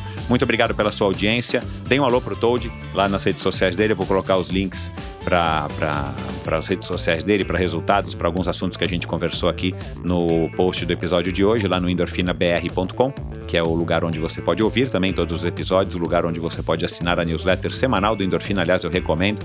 E é o lugar onde você conhece um pouquinho mais a respeito desse projeto e claro, como eu sempre digo, se você é, puder, quiser ajudar financeiramente, contribuindo aí com uma doação mensal aí a partir de 10 reais, eu fico muito grato. Vai lá no meu site, clica no botão apoia-se, você vai ver que ainda recebe algumas recompensas é, de volta. E é isso, pessoal. Até a semana que vem com mais um episódio fantástico do Endorfina. E é isso, valeu! Strava apresenta o atleta em você. Eu venho de uma obesidade muito grande, eu tinha mais de 250 quilos, então eu vegetei durante 10 anos. Cara, o Dogrão antes da bike era o Dogrão Tatu. Eu era tatuador, tinha um estudo de tatuagem. Totalmente sedentário. É um cara que, tipo assim, pra ir na esquina, aí 10 metros, 100 metros, ia de moto. Comia exageradamente, às vezes mesmo sem fome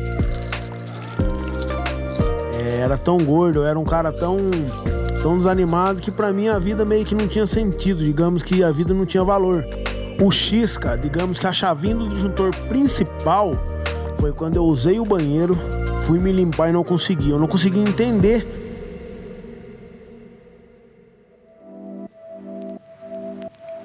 consigo ser capaz de mudar, sou capaz de mudar e a bike é capaz de fazer esse meio campo para me mudar. Então, saber que aquele cara que todo mundo ria, hoje é motivo de motivação, que serve de espelho, e o esporte fez me entender que nada, nada vem fácil e nada vem sem a constância.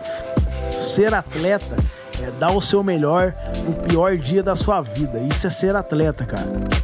Eu não almejei ser o Dogrão Pedala, eu me tornei o Dogrão Pedala. Eu encontro o atleta em mim toda vez que eu abro os olhos e sei que lá na frente eu tenho um objetivo maluco para ser percorrido aí. Strava, o atleta em você. Esse foi o Drogão Pedala, um atleta Strava. Existe um atleta em cada um de nós e nem sempre é fácil reconhecer e deixar esse atleta interior desenvolver todo o seu potencial. O Strava apresenta O Atleta em Você, uma série em oito partes de pessoas normais compartilhando suas experiências como atletas. Você pode curtir o app Strava com assinatura premium por 30 dias através do link strava.com/barra o atleta em você. Acompanhem a quinta e a sexta partes da série no próximo episódio do Endorfina. Nos esportes, sempre nos perguntamos qual o nosso maior adversário, porque no final é sempre a gente contra a gente mesmo. Por mais que a mente conte muito, chega uma hora em que o corpo pede e nosso físico nos chama para ir além. Por isso, iniciamos uma sequência de episódios especiais com o oferecimento da linha probiótica Pro Athletes, feita para atletas, disponível nas melhores lojas especializadas do Brasil. Siga @proathletesoficial saiba mais em probiotica.com.br. E esse episódio também foi um oferecimento da Titanium. A Titanium Vida, Saúde e Previdência oferece as melhores soluções em proteção e segurança que você encontra no mercado para você e seus familiares, com planos de seguro de vida, saúde e viagem. A Titanium oferece serviços para o seu bem-estar, como seguro de vida resgatável, que além de resguardar e proteger o futuro das pessoas que você ama, você tem a opção de resgatar os valores em seu seguro para utilizá-los no que quiser ou precisar. Outro serviço é o Seguro Saúde com cobertura mundial, com livre escolha de médicos, clínicas e hospitais aqui no Brasil e em qualquer parte do mundo. A Titanium também oferece completos planos de seguro viagem. Siga titanium.consultoria no Instagram. Não conte com a sorte, conte com a Titanium. E esse episódio também foi um oferecimento da Bovem Energia. Bovem, há uma década fornecendo energia e gerando resultados para consumidores do Mercado Livre. Quer ser livre? Fale com a Bovem, energia que inspira. Saiba mais em bovem.com.br e siga arroba bovem energia no Instagram. Esse e todos os episódios do Endorfina Podcast são editados pela produtora Pulsante. Obrigado por ouvir esse episódio do Endorfina. Acesse o endorfinabr.com, vá no post do episódio de hoje para conhecer um pouco mais sobre o meu convidado e alguns assuntos abordados em nossa conversa. Lá você ainda encontra todos os episódios do Endorfina. Siga o Endorfina BR no Instagram e confira imagens inéditas e inusitadas dos meus convidados. Participe enviando comentários e sugestões. Se você curtiu, colabore assinando Endorfina no seu agregador de podcasts preferido e compartilhando com seus amigos.